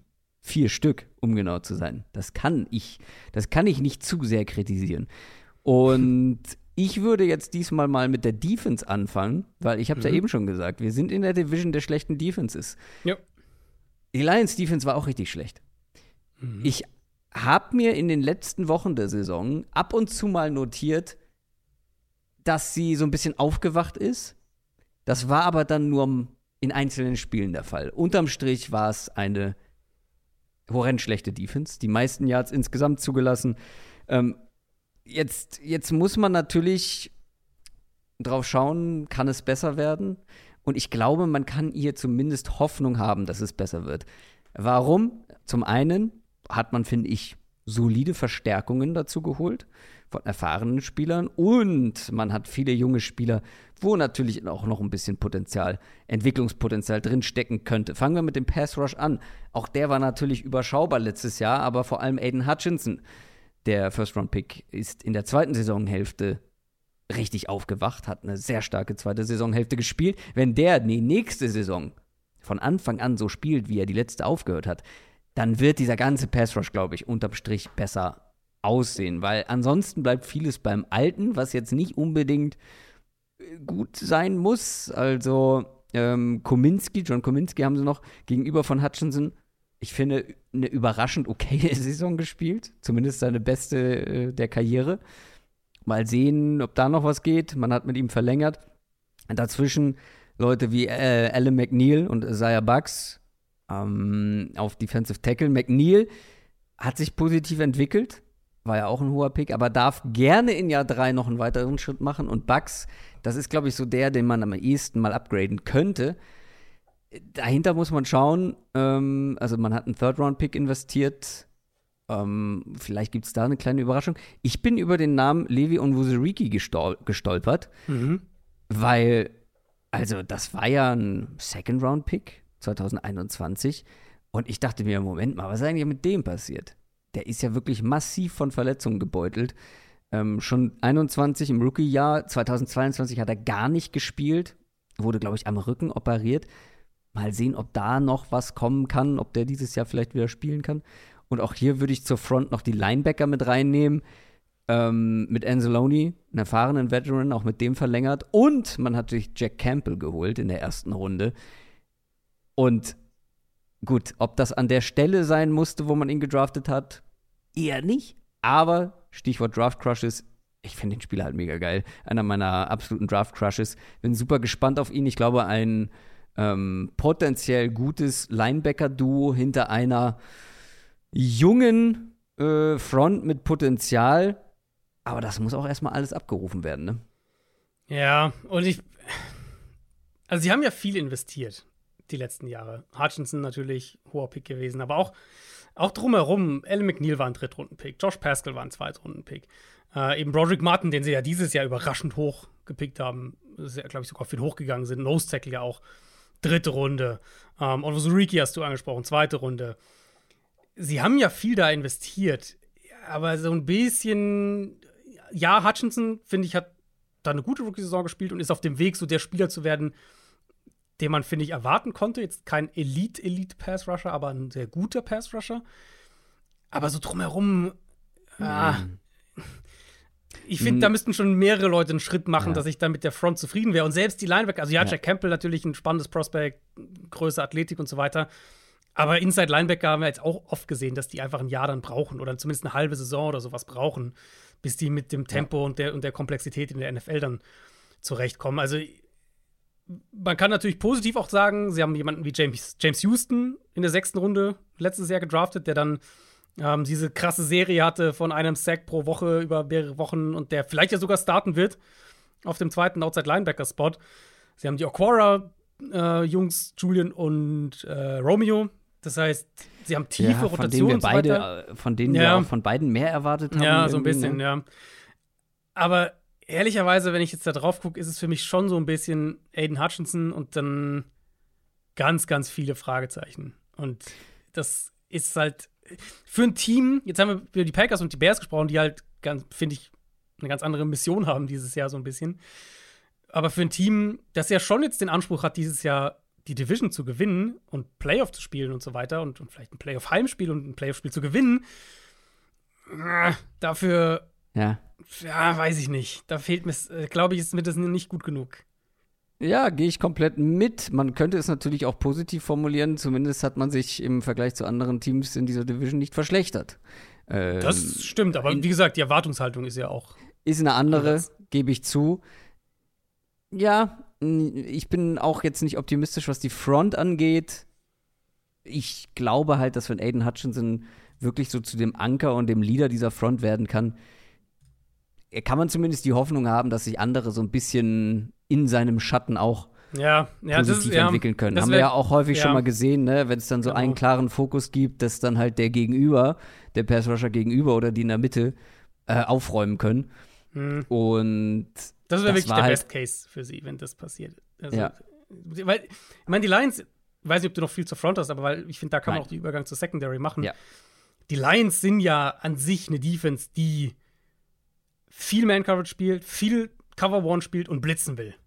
Das ist ja eigentlich das, was sie defensiv auch machen wollen. Und das siehst du ja in der Art und Weise, wie sie, äh, also wo sie, wo sie jetzt in, in dieser äh, Free Agency vor allem auch investiert haben, war ja die Secondary. Komplettes Cornerback-Starting-Trio ausgetauscht. Ähm, Brian Branch noch dazu gedraftet. Also da haben sie ja wirklich einmal, einmal komplett aufgeräumt, was auch nötig war. Das heißt ja aber ein Stück weit auch, sie werden sich, denke ich, mehr auf die Secondary stützen und sie werden wahrscheinlich noch mehr versuchen, eben über, über Blitzing und, und über so ein bisschen Chaos in der Front, glaube ich, zu kommen. Weil in, mein, also in meinen Augen die individuelle Qualität in der Front haben sie nicht. Ähm, aber die individuelle Qualität in der Secondary wurde halt deutlich verbessert. Da wäre ich natürlich jetzt zugekommen. Du hast mhm. es gesagt, komplett umgekrempelt. Cameron Sutton geholt von den Steelers, Emmanuel Mosley von den Niners. Beides erfahrene Spieler und beides auch welche, die gezeigt haben, dass sie mindestens auf einem soliden Niveau performen genau. können. Das sind jetzt keine genau. Superstars, aber absolut fähige NFL-Spieler. Ähm, Johnson Gardner Johnson noch dazu. Wenn der in Bestform ist, ein guter Nickelback. Ähm, und Brian Branch hast du angesprochen. Da hat man ja sogar noch einen Second Rounder investiert. Mhm. Äh, noch ein Draft Crush von mir. Ich bin gespannt, wie sie mit ihm planen. Slot Corner, Safety. War auf jeden Fall ein Top 15 Spieler auf meinem Big Board. Habe ich fast ein bisschen vergessen, dass der bei den Lions gelandet ist. Äh, bin sehr auf die Rolle gespannt. Ähm, und dann hat man mit Tracy Walker auf Safety einen Spieler zurück, der, glaube ich, letztes Jahr nur drei Spiele oder so gemacht hat. Auf jeden Fall sehr wenige. Ähm, ist extrem wichtig, wenn man den wieder dabei hat. Kirby Joseph kommt ins zweite Jahr. Das war an den, Gemess, äh, an den Umständen gemessen gar nicht schlecht, mhm. was er gezeigt hat. Also ich bin bei dieser Secondary du hast es ja auch schon so ein bisschen angedeutet, ziemlich sicher, dass man zumindest ins Mittelmaß klettern ja. könnte. Ja. Also ihm fehlt natürlich so dieser Nummer 1 Corner, aber dafür hat man auch nicht wirklich Löcher ähm, in dieser genau. Secondary auf dem genau. Papier. Und du hast es schon gesagt, die Division der schlechten Defenses, eben wenn wir nach EPA pro Play gehen, war Chicago letzter und Detroit vorletzter. Jetzt, wie gesagt, die Bears haben andere, eine andere Erwartungshaltung an diese Saison, andere Ansprüche ich glaube halt bei Detroit, wenn es funktioniert bei Detroit, dann funktioniert es, glaube ich, darüber, dass sie, also funktioniert meine ich jetzt, dass sie vom eben Liga-Keller irgendwo ins Mittelfeld klettern als Defense. Dann, dann glaube ich, wird es eben darüber kommen, dass sie ihre Identität, die sie haben wollen, jetzt auch spielen können. Weil ich, da waren sie teilweise schon so in, den, in, der, in der Frühphase oder in den ersten ein, zwei Jahren, sagen wir es mal so, in den ersten ein, zwei Jahren der äh, der Dan Campbell-Ära sind sie ja schon mehr auf die, die Defensive Line gegangen. Und eigentlich, aber das habe ich eben schon gesagt, eigentlich haben sie eben einen Defensive Coordinator mit Aaron Glenn, der eben aus dieser Man-Coverage, Cover One, Blitzing und so weiter Richtung kommt. Und das haben sie letztes Jahr auch gemacht, aber sie hatten halt gar nicht die Secondary dazu. Nicht, sie hatten nicht die individuelle Cover-Qualität, um so zu spielen. Und deswegen wurden sie ja da auch so oft verbrannt letztlich.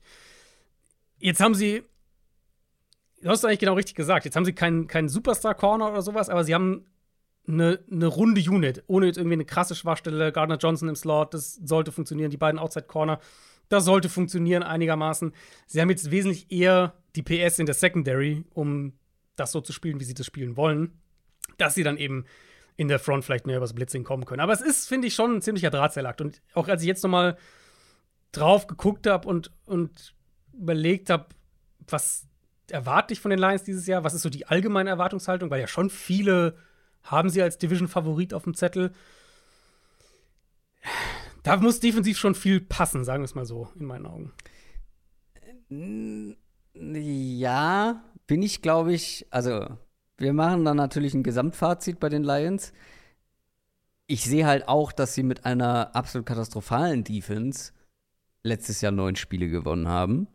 Mhm. Und ich glaube, dass die Defense halt vor allem die Secondary besser geworden ist und die, die Front zumindest nicht schlechter, gegebenenfalls sogar besser wird, dass sie dann auf jeden Fall das Potenzial haben, mindestens wieder neun Spiele zu gewinnen. Weil der Grund, warum sie diese neun Spiele gewonnen haben, war ja eine überraschend sehr starke Offense. Also definitiv ein Top 10 Offense über die gesamte Saison. Und die hat man tendenziell auch noch mal verstärken können. Weil die Säulen bleiben. Findest du? Okay. Und was? Findest du? Ich ja, mach erst mal, mach erst mal, mach erst mal. Ja, also ja, ja deswegen habe ich gerade so äh, gestockt beim Wort verstärken. Ähm, aber gehen wir mal der Reihe nach durch. Also die Säulen bleiben ja zumindest schon mal. Und mit Säule meine ich ja auch Jared Goff. der zumindest letztes Jahr mal wieder ja. bewiesen hat, dass er in guten Umständen ein guter Quarterback sein kann. Oder jemand, der gut genug ist, um halt eben eine, eine Offense zu neuen Siegen zu tragen. Und eine andere Säule ist natürlich die O-Line. Ähm, da bleibt fast alles wie, wie gehabt. Taylor Decker, Left Tackle, Jonah Jackson, Left Guard. Frank Ragnar auf Center, da hat man sogar noch einen Graham Glasgow zurückgeholt ähm, für dahinter. Dann auf Right Guard höchstwahrscheinlich Ala Pulivati Vaitai. Mhm. 2022 gar nicht gespielt. Sollte für Right Guard zurückkommen. Wäre natürlich hilfreich. Und Penny Sewell auf Right Tackle. Das ist und bleibt potenziell eine Top 5 O-Line. Ähm, und wenn Vaitai spielen kann, finde ich schon, dass man zumindest sie ein bisschen hier verstärken kann. Und hinter so einer Top 5, potenziellen Top 5 O-Line fühlt sich natürlich auch ein Jared Goff wieder sehr, sehr wohl. Ja, Goff ist natürlich schon. Äh, ich, wir werden, äh, wir werden, glaube ich, zumindest diese Art Quarterback werden wir dann, wenn wir unser Quarterback-Ranking machen, bestimmt auch mal besprechen. Aber auch Goff wieder letztes Jahr. Kein Quarterback hat inklusive Playoffs die Lions haben ja keine Playoffs gespielt, aber inklusive Playoffs hat kein Quarterback so viele Touchdown-Pässe via Play-Action geworfen wie Goff. 16 Touchdowns, ähm, 9,1 Yards, äh, 9,1 Yards pro Play-Action-Pass, war der achthöchste Wert. Über 1400 Play-Action-Passing Yards, der fünftbeste Wert. Die Lions waren Top 10 in Ad-Snap-Motion. Die Lions waren Platz 4 in Yards nach dem Catch pro Completion als Team. Es war eine sehr es war eine sehr, sehr gut designte Offense und es, wieder, es war eine sehr Quarterback-freundliche Offense und, und dass Goff eben in so einer Offense funktioniert, nicht als tragende Säule, aber eben als, als funktionales Zahnrad. Das haben wir ja bei den Rams schon gesehen und das haben wir letztes Jahr dann auch wieder gesehen. Ja. Hier ist halt für mich die Frage: zwei Punkte. Was, wenn, wenn Defenses jetzt einen besseren Zugriff bekommen auf diese Offense? Hat dann Ben Johnson als Offensive Coordinator, hat der dann noch mal ein, zwei andere Asse im Ärmel? das wäre so der eine Punkt, weil ich gehe davon ganz klar davon aus, dass Goff die Offense nicht trägt, alternativ. Das ist so die eine Frage. Und dann die andere, deswegen habe ich gerade so ein bisschen, ja, so ein bisschen äh, den Zähnen geknirscht. Ich weiß nicht, ob die offensiv besser geworden sind, weil sie, also. Jetzt greif nicht schon wieder vorweg auf die anderen ja, Positionen. Genau, genau, will ich nicht machen. Ähm, ich finde, es ist, es ist sehr, sehr auf es sind, es sind sehr einzelne Säulen ähm, und nicht so ein stabiles Konstrukt, wie ich es von einem Team, das Playoff-Ambitionen hat dieses Jahr erwarten würde. Und das trifft für mich auch auf die Offense zu. Ah, weiß ich nicht, ob ich da mitgehe, weil ich sehe halt, wie gesagt, einen funktionierenden Quarterback hinter einer potenziell richtig guten Line, die auf einer Position vielleicht noch mal besser geworden sind, aber dann lass uns auf die anderen Positionen kommen, gucken. Receiving Core, darüber lässt sich streiten, nur minimal verändert. Leider Jameson Williams ja erstmal gesperrt. Genau. Amon Ross St. Brown, klarer Fixpunkt, die Nummer 1. Marvin Jones hat man zurückgeholt, nachdem man DJ Chuck verloren hat. Hm. Josh Reynolds als Nummer 3 dahinter bleibt unverändert. Neu mit dabei ist Sam Laporta, einer der besten Receiving Tight Ends in diesem Draft. Wir waren beide äh, Fans mhm. von ihm. Der wird auch eine Rolle spielen, glaube ich. Und wenn dann Jameson Williams zurückkommt, das dauert ein paar Wochen. Ich glaube, sechs ist er gesperrt. Ne? Sechs, ja. Dann könnte das ein echt gut ausbalanciertes ähm, ja, Receiving Core insgesamt sein. Ähm, vorher, bevor er zurückkommt, äh, ja, aber ist es schlechter als letztes Jahr? Nein. Finde ich, oder glaube ich nicht. Du? Also jetzt überleg mal, mit nee, was die letztes warum? Jahr an den Start gegangen sind. DJ Chark statt, ja. statt Marvin Jones, TJ Find Hawkinson. Finde ich jetzt kein, kein Riesenunterschied. Aber best, also Chark finde ich besser. Also ich würde sagen, sie haben halt auf jeden Fall. Ja, ja, ich finde ja, also ich, für mich tendenziell ein Downgrade, von mir aus äh, ungefähr equal. Minimal. Dann TJ Hawkinson, die, äh, mit dem sie ja noch an den Start gegangen. Der ist ja dann TJ Hawkinson hat man, hat man im Laufe der Saison getradet und war genau. danach eine richtig gute Offense. Ohne Sam Laporta. ja, fair. Ähm, und halt die Andre Swift und, und Jamal Williams im Backfield. Ja, aber jetzt kommen wir zum Backfield.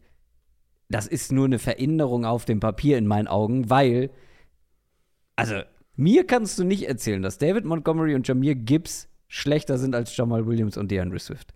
Das glaube ich nicht, weil das ist in meinen Augen eine perfekte Kombi. Du hast diesen elusive, konstanten ähm, Runner mit David Montgomery, der ultra solide ist, den du Short Yardage, ähm, ja, der, also der einfach das macht, was ein Running Back machen soll, grundsätzlich. Und auf der anderen Seite einen ultra explosiven Big Play Hitter mit richtig guten Receiving Skills, in meinen Augen das Potenzial, ein richtig, richtig gutes Duo, Running Back Duo in der Liga zu werden.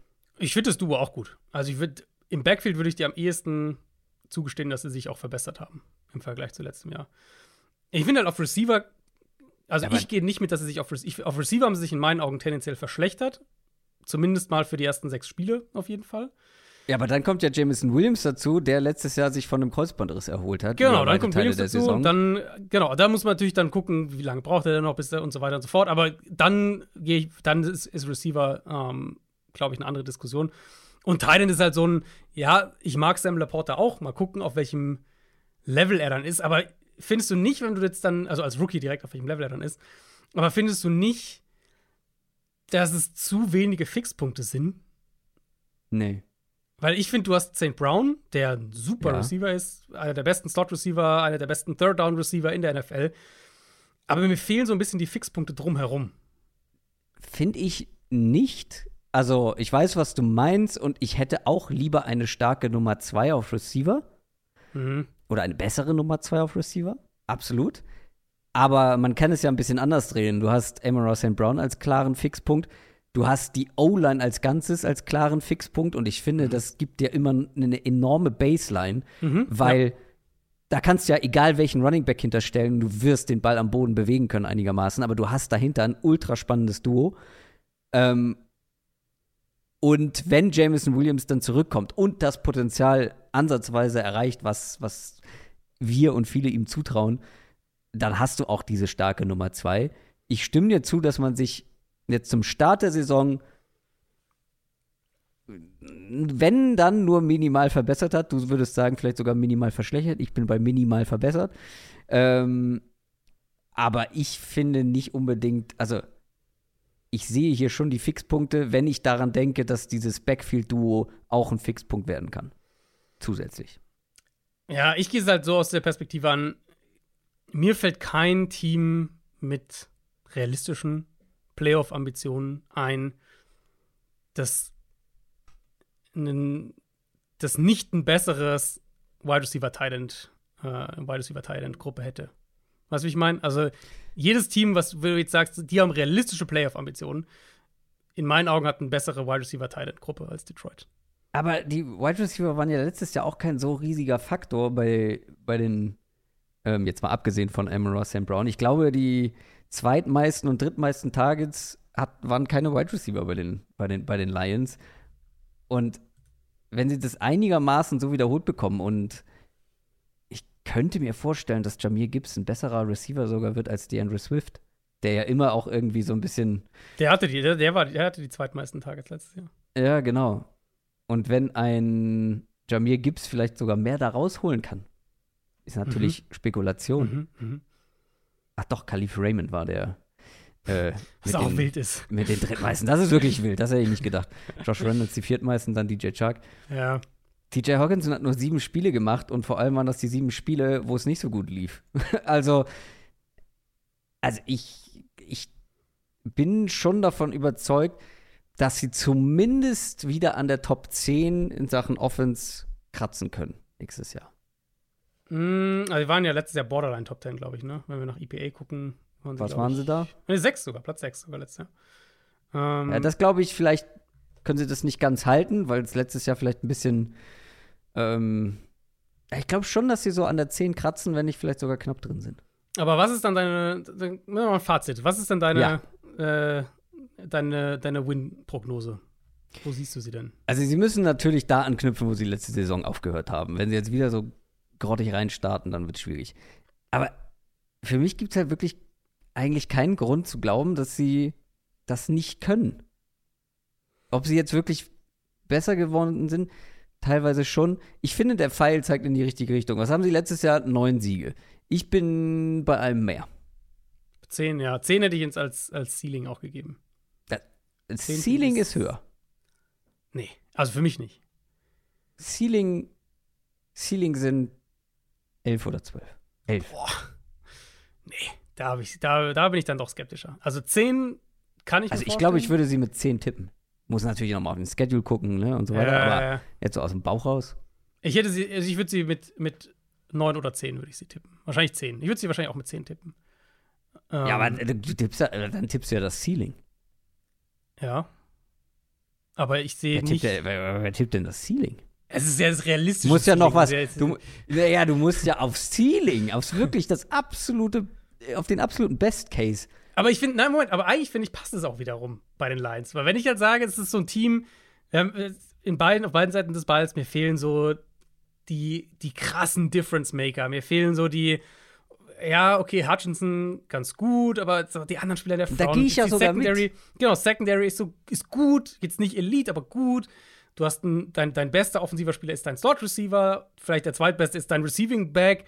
Fragezeichen auf Tight End, Fragezeichen auf Outside Receiver. Ich finde, das ist so ein Team, wo du sagen kannst, irgendwie, die haben wahrscheinlich einen recht hohen Floor, aber ein recht niedriges Ceiling. Und dann ist irgendwie, das ist so für mich, der Floor sind wahrscheinlich acht Siege und das Ceiling sind irgendwie zehn. So, so habe ich sie irgendwie. Und zwölf, das kann ich mir nicht vorstellen. Dafür, ja, aber dafür, bin also, ich zu, da, dafür fehlt mir die, sowohl die offensive, die individuelle Qualität dann und da bin ich dann auch bei, bei Goff und bei der Defensive Front und so dann doch zu skeptisch. Also, nee. Äh, absoluter Best Case mit den Lions sind schon zwölf Siege. Ich würde niemals darauf tippen.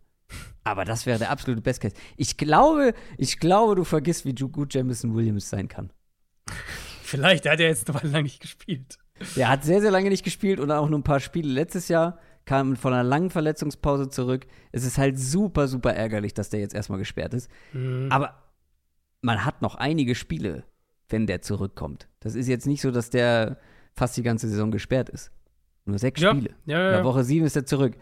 Und der hatte letztes Jahr, hat er nicht viel gemacht, gebe ich zu, aber ich glaube, dass der mit seinem, wenn der noch die Explosivität und Dynamik mitbringt, mit seinem, äh, als, als, als, ja, als Big Play Threat, als Deep Threat, dass der nochmal einen ganz schönen Impact haben kann. Aber ist ja schön, da sind wir unterschiedlicher Meinung. Ich glaube, dass die Lions diese Division gewinnen, aber fragt mich gerne zur Prediction-Folge dann nochmal, wenn es ja. wirklich darum geht zu tippen. Vielleicht ähm, ändert sich das auch nochmal, aber trotzdem die Lions ähm, also wie gesagt, ich glaube, der Pfeil zeigt in die richtige Richtung, auch wenn man sich Da stimme ich dir nämlich zu 100% zu, mit den Ambitionen vielleicht noch etwas intensiver hätte verstärken können.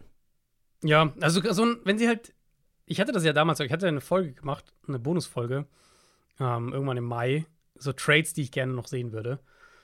Und das war halt für mich so ein, Detroit war für mich halt der perfekte Kandidat, um für so einen DeAndre Hopkins zu traden oder ihn halt jetzt zu verpflichten. Jetzt ist er ja äh, Free Agent. So ein, so ein, so ein zweiten Fixpunkt fürs Passing Game. Das mhm. ist das, was ich gerne sehen würde. Jamir Gibbs kann das werden, ne? Ja, aber du, also du kannst mich jetzt, also es gibt, also wir kommen noch, zum Running, wir kommen noch zum Running Back Ranking. Ja? Mal gucken. ja, ähm, machen wir doch mal weiter und schließen wir das Ganze ab mit dem Gewinner dieser Division. Im vergangenen Jahr, das waren die Minnesota Vikings. Das ist gerade, finde ich, eine komische Phase für die Vikings. Wir haben ja in unserem Downside Short auch so ein bisschen drüber gesprochen, wegen Delvin Cook und Daniel Hunter. Letztes Jahr 13 und 4. Dann, dann ziemlich, ja, ähm, enttäuschend gegen die Giants aus den Playoffs geflogen, direkt im ersten Spiel. Trotzdem hätten ja andere Teams beziehungsweise andere Verantwortliche äh, von Teams gesagt, Digga, wir haben 13-4, wir waren so gut, jetzt gehen wir all in, jetzt machen wir den mhm. ganz großen Wurf. Die Vikings nicht.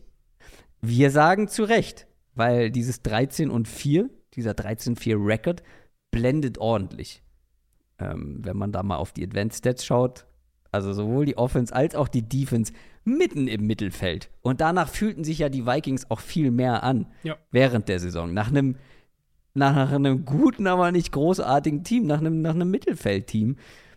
Äh, der Rekord sieht halt anders aus. Und jetzt ist man mittendrin plötzlich in einem, wie nennen sie es, kompetitiven Rebuild. So ist es, ja. Ähm, also Rebuild ist offensichtlich irgendwo. Ist halt die Frage, wie kompetitiv man dann am Ende sein wird.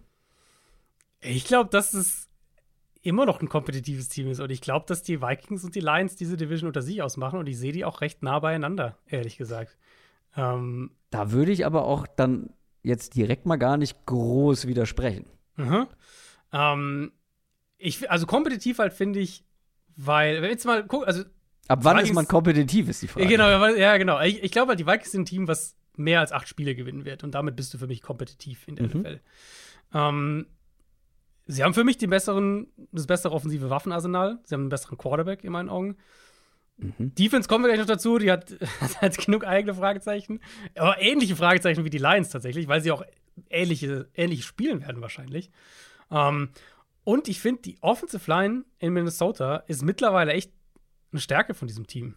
Also, ich habe dann mal drüber nachgedacht, wenn wir über ein Team eben sprechen, das jetzt nicht im totalen Rebuild ist, aber schon sehr bewusst und sehr geplant sich neu ausrichtet, was ich absolut erfrischend finde. Ein Team, was sich selbst auch so realistisch einschätzt und bei seinem Plan bleibt. Ja. Ähm, wenn du so ein Team hast, finde ich, hast du ja schon im Idealfall ein Gerüst, weil du ja nicht bei Null anfängst. Und ich finde, bei den Vikings hast du das mit Jefferson, mit den beiden Offensive Tackles eben, mit Darisaw und, und, und Brian O'Neill. Das ist für mich, die, die drei Spieler sind schon mal ein, ähm, klare Fixpunkte und TJ Hawkinson. Das wäre dann der vierte. Das ist für mich das offensive Gerüst der Vikings. Mal gucken, ob Kirk Cousins über die kommende Saison noch hinaus der Quarterback ist, weil das ist ja eine der eine dieser Entscheidungen, die man in diesen Rebuild-Part packen könnte, dass sie eben mal ausnahmsweise nicht Kirk Cousins einen neuen Vertrag gegeben haben, sondern ihn jetzt mal den Vertrag ausspielen lassen. Das heißt, kann gut sein, dass die Vikings einen neuen Quarterback suchen nach der kommenden Saison. Aber das wären meine, meine, meine Fixpunkte. Defensiv, keine Ahnung. Kommen wir gleich dazu. Defensiv, finde ich, äh, hast du sehr, sehr viele Fragezeichen.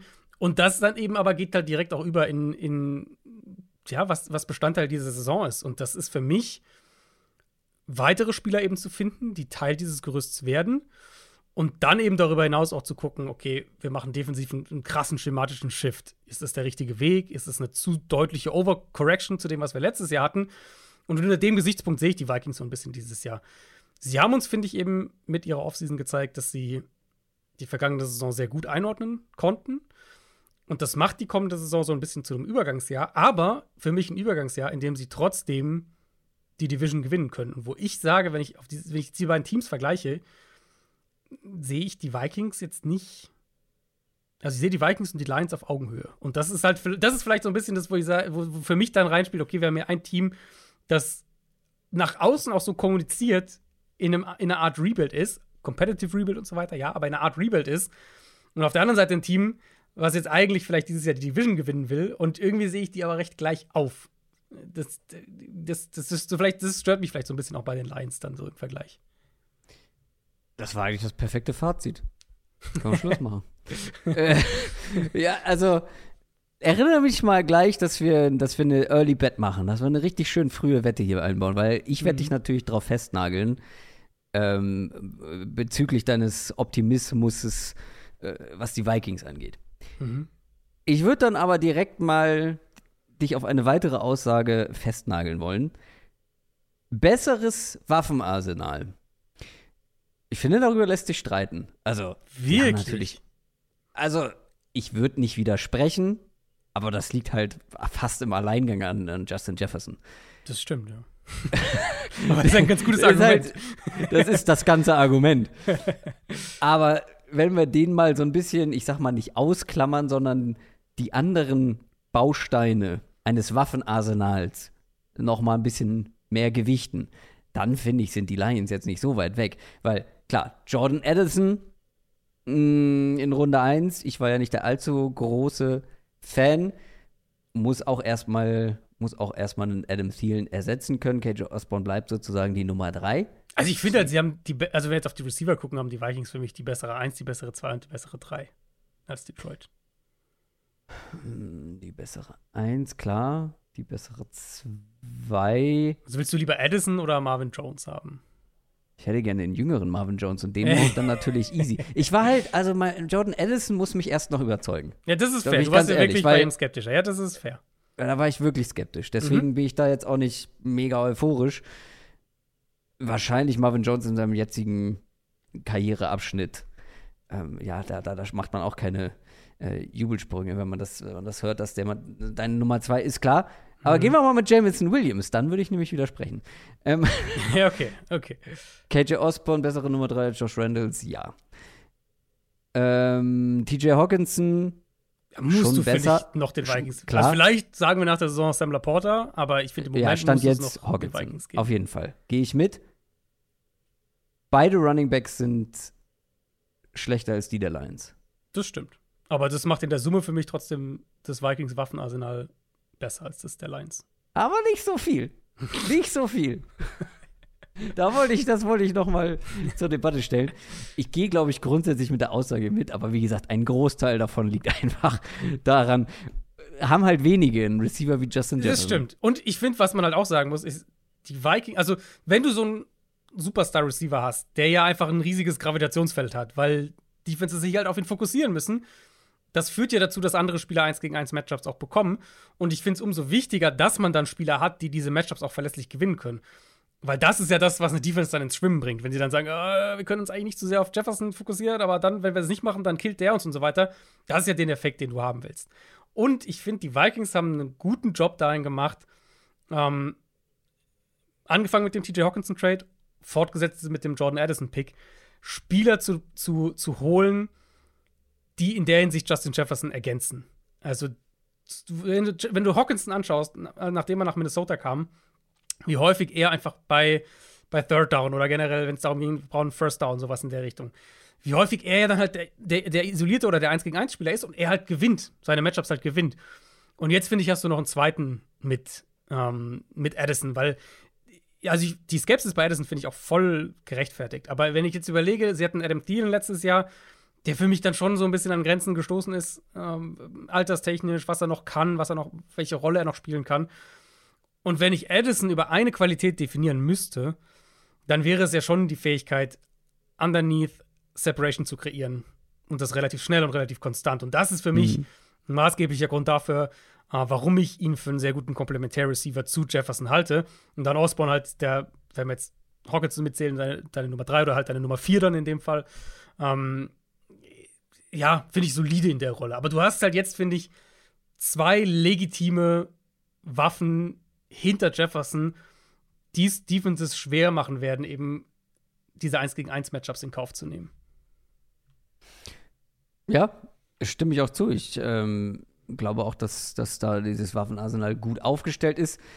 Ähm, willst du die O-Line noch mal genauer durchgehen? Die hat sich ja im Prinzip, ich glaube, ist gleich geblieben. verändert. Genau, ja, ist komplett genau. gleich geblieben. Um, Garrett Bradbury ja, gehalten. Genau, ich, also ich finde, tatsächlich eines der besten Tackle-Duos mittlerweile in der NFL. Also ein bisschen unterm Radar noch, aber Darius O'Neill für mich, also wenn wir jetzt Tackle-Duos ranken, ich hätte sie ziemlich sicher in der Top 5, hätte ich sie wahrscheinlich drin. Bradbury jetzt kein Top-Center, jetzt hat endlich mal ein solides Jahr gespielt, dann haben sie ihn auch verlängert. Mal gucken, ich glaube, ist in Ordnung. Bei den Guards, vielleicht reden wir am ehesten noch über Ed Ingram. Jetzt Ezra Cleveland hat zwei Jahre auf, auf Left Guard gestartet für die Vikings. Beide Jahre waren echt in Ordnung. Letztes Jahr ein bisschen viel in Pass Protection zugelassen. Aber wenn wir über eine O-Line sprechen, wo wir ihren Top-Tackle-Duo attestieren und ein Guard ist die Schwachstelle, dann ist es eigentlich eine Line, mit der du arbeiten kannst. Und vielleicht, also ich glaube, wenn man den negativen Punkt rausheben will, für mich ist es die Anfälligkeit in Pass Protection in der Interior Offensive Line. Das ist für mich so die größte Schwachstelle. Aber ich glaube, das sollte eine absolut solide bis gute Offensive Line sein. Hast du noch mehr zur Offense oder wollen wir zur Defense kommen? Weil das ist ich auf jeden Fall die größere Baustelle. ja, ich würde das Run-Game vielleicht tatsächlich auch noch mal kurz ähm, ein bisschen ansprechen, weil ich mhm. jetzt unabhängig von der Delvin Cook und so weiter Sache, äh, Vikings hatten ja letztes Jahr eines der schlechtesten Run-Games in der NFL.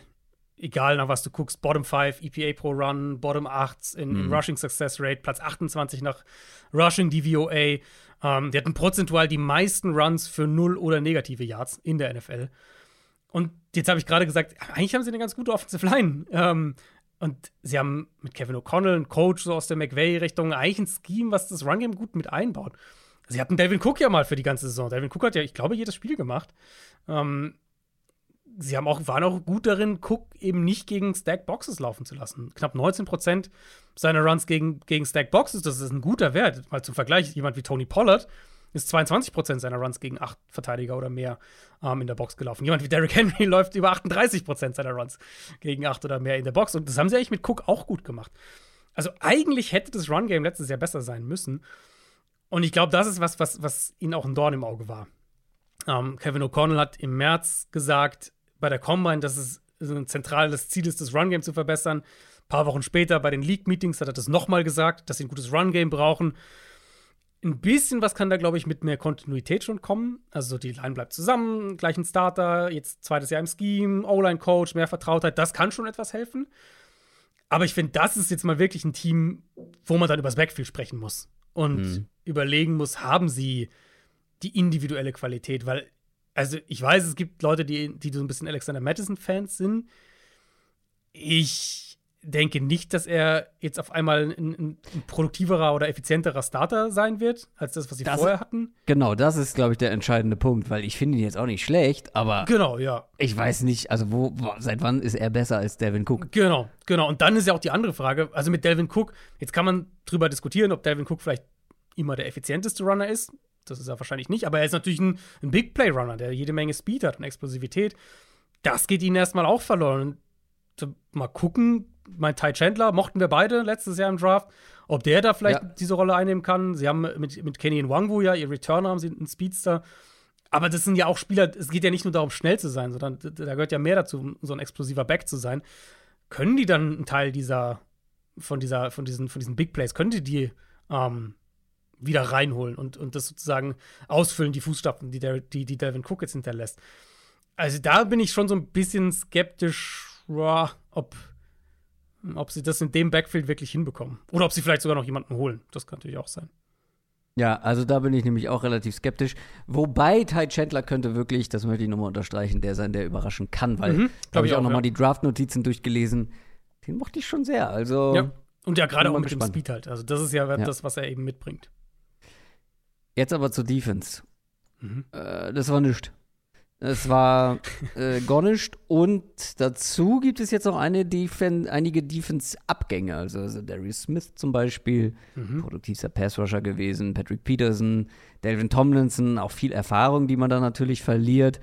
Und wenn ich so auf die Defense schaue und vor allem auf die Secondary mhm. und auf die Front, wenn Daniel Hunter, wie wir es im Shots besprochen haben, ja. tatsächlich ein Holdout plant, also dann auch nicht auf dem Feld sein wird, das sieht schon gewagt aus. Ja, also ja, sehr. Da ist für mich auch der, äh, der, der, das größere Fragezeichen auf jeden Fall. Smith war eben, wie du gesagt hast, ihr, ihr, ihr produktivster Pass-Rusher, ihr bester Pass-Rusher. Bei Hunter ist halt die Frage, ob er nicht nur Holdout, sondern ob er getradet wird vielleicht. Und man kann einen Case machen, dass der individuell drittbeste Pass-Rusher tatsächlich Tomlinson war letztes Jahr, der ja heute eben auch weg ist. Also, es gibt natürlich auch ein Szenario, in dem sie sich mit, ähm, mit Hunter einigen oder ihm einen neuen Vertrag geben und du dann mit, mit Hunter und Marcus Davenport, den sie ja geholt haben, vielleicht sogar ein ganz gutes Duo hast. Also, das will ich jetzt gar nicht komplett unter den Tisch fallen lassen. Das Duo gibt es auch, aber da sind halt jetzt noch ein paar Fragezeichen dahinter. Bleibt Davenport fit? Hm. Wie, wie, wie, schlägt sich Davenport mit einer größeren Workload, als er sie jetzt bei den Saints die letzten Jahre hatte? Was passiert mit Daniel Hunter? Aber das, äh, das Szenario gibt es natürlich. Äh, für mich musst du halt bei der Vikings Defense mit diesem mit dieser kompletten 180-Grad-Wendung aus schematischer Perspektive anfangen. Und da geht ja, ja der Pass Rush so ein bisschen mit rein, ähm, weil sie mit Brian Flores ja äh, in eine ganz andere defensive Richtung gehen. So eine Zahl, die ich mal rausgeschrieben habe. Vikings hatten letztes Jahr eine Blitzrate von nicht mal 19 Prozent. Nur mal zum Vergleich. Die Dolphins, die ja letztes Jahr noch unter einem, unter einem äh, der ehemaligen Brian Flores Coach, Brian Flores Schüler defensiv waren, hatten eine Blitzrate von über 33 Prozent. Also knapp 19 gegenüber 33 Prozent. Mhm. Die Vikings hatten eine der höchsten Zone-Coverage-Rates in der NFL letztes Jahr.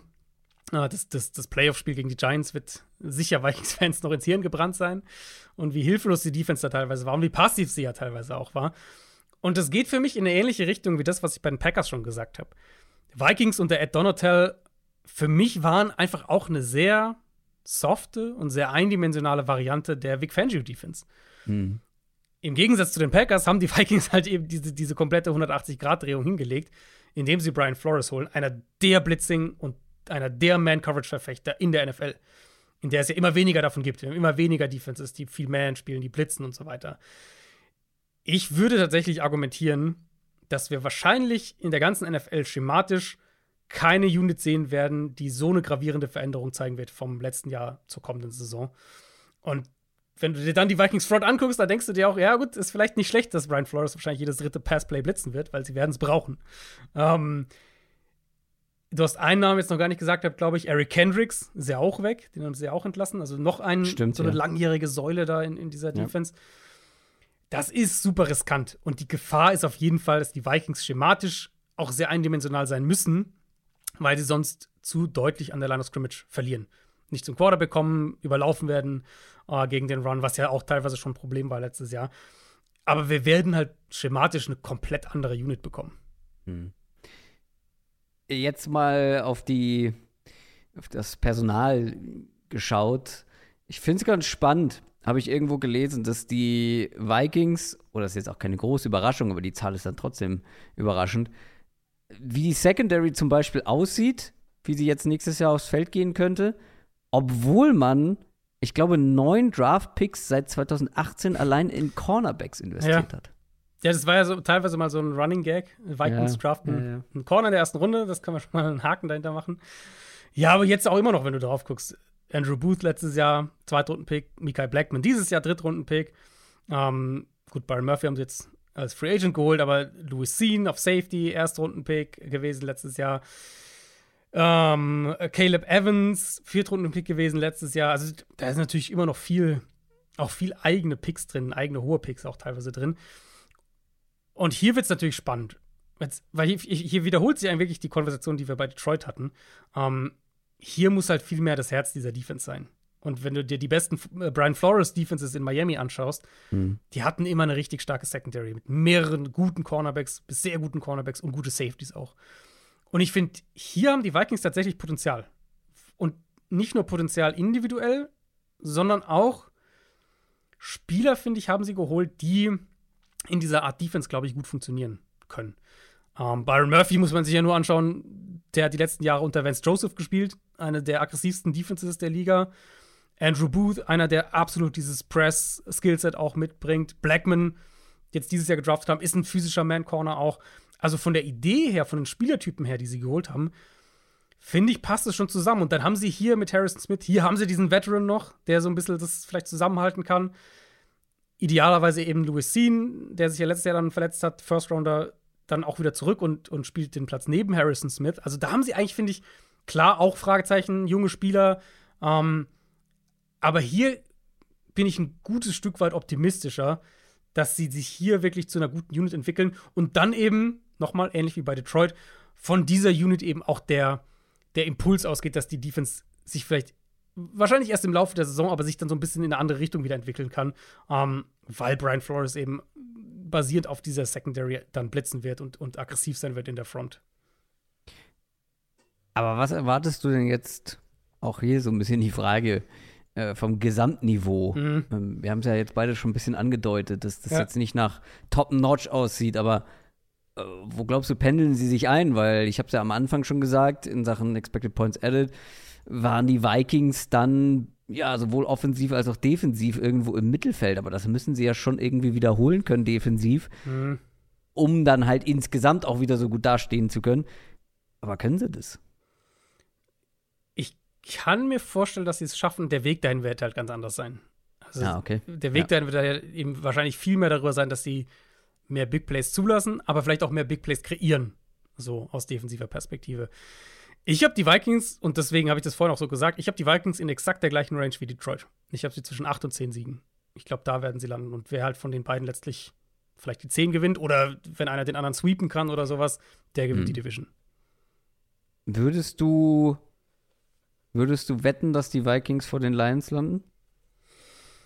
Nee, dafür bin ich, also ja. ich habe sie zu nah beieinander, aber ich würde sie, ja. also ich, was ich wetten würde, ist, dass sie ja, beide. Was tippst du denn schon jetzt? Du musst ja, zum Beispiel, wenn du jetzt tippst, ein Division-Sieger, kannst du ja nicht sagen beide. Das stimmt. Wenn ich, wenn ich heute tippen müsste, würde ich. Ich glaube, wenn ich heute tippen müsste, würde ich tatsächlich Minnesota nehmen. Da haben wir doch schon eine Wette. Da haben wir doch schon eine Wette, ich würde Stand heute die Lions nehmen das muss ich mal jemand aufschreiben, weil wir vergessen das eh. Ähm, das kann sich natürlich, also wir machen Division, wir machen äh, unsere, unsere Season Predictions und so, wann machen wir die? Ende August? Also in. Naja, erst eine Woche vor Saisonstart. Ja, ja, ich glaube in acht, acht oder neun Wochen dann halt. Ähm, das kann sich natürlich noch ändern bis dahin. Im Moment sind die beiden Teams sehr eng beieinander und ich, ich, ich mag die Vikings. Ich glaube, dass Minnesota offensiv besser sein kann als letztes Jahr. Und bei Detroit glaube ich, dass sie eher schlechter sein werden als letztes Jahr. Da gehe ich ja mit, weil sie waren ja fast Top 5 Offense, die Lions. Ich glaube, mhm. sie werden sich da ein bisschen verschlechtern. Die Defense wird sich etwas verbessern. Gleichzeitig glaube ich, dass die Vikings Offense sich vielleicht minimal verbessert, ja. Aber die Defense, ich sehe einfach nicht, wie die nicht etwas schlechter werden. Also außer Brian Flores hext darum und äh, ja. Äh, ist am Kochen, okay, aber mit dem Personal ist es ja, also du kannst ja auch nicht, du machst ja aus Matt kein Marzipan. Ja, die, ganz die so schlimm ist es nicht. Gebe nee, genau. Ganz, also die beiden, aber die beiden Defensive Coordinator stehen ja so ein bisschen halt vor einem ähnlichen Problem. Detroit und, und, und Minnesota. Die Lions haben mehr Floor in der Secondary, das würde ich ihnen absolut geben. Ja. Mm. Ich denke hier auch wieder, dass, also jetzt habe ich gesagt, die Vikings werden offensiv ein bisschen besser sein, kann ich mir vorstellen, die Lions ein bisschen schlechter.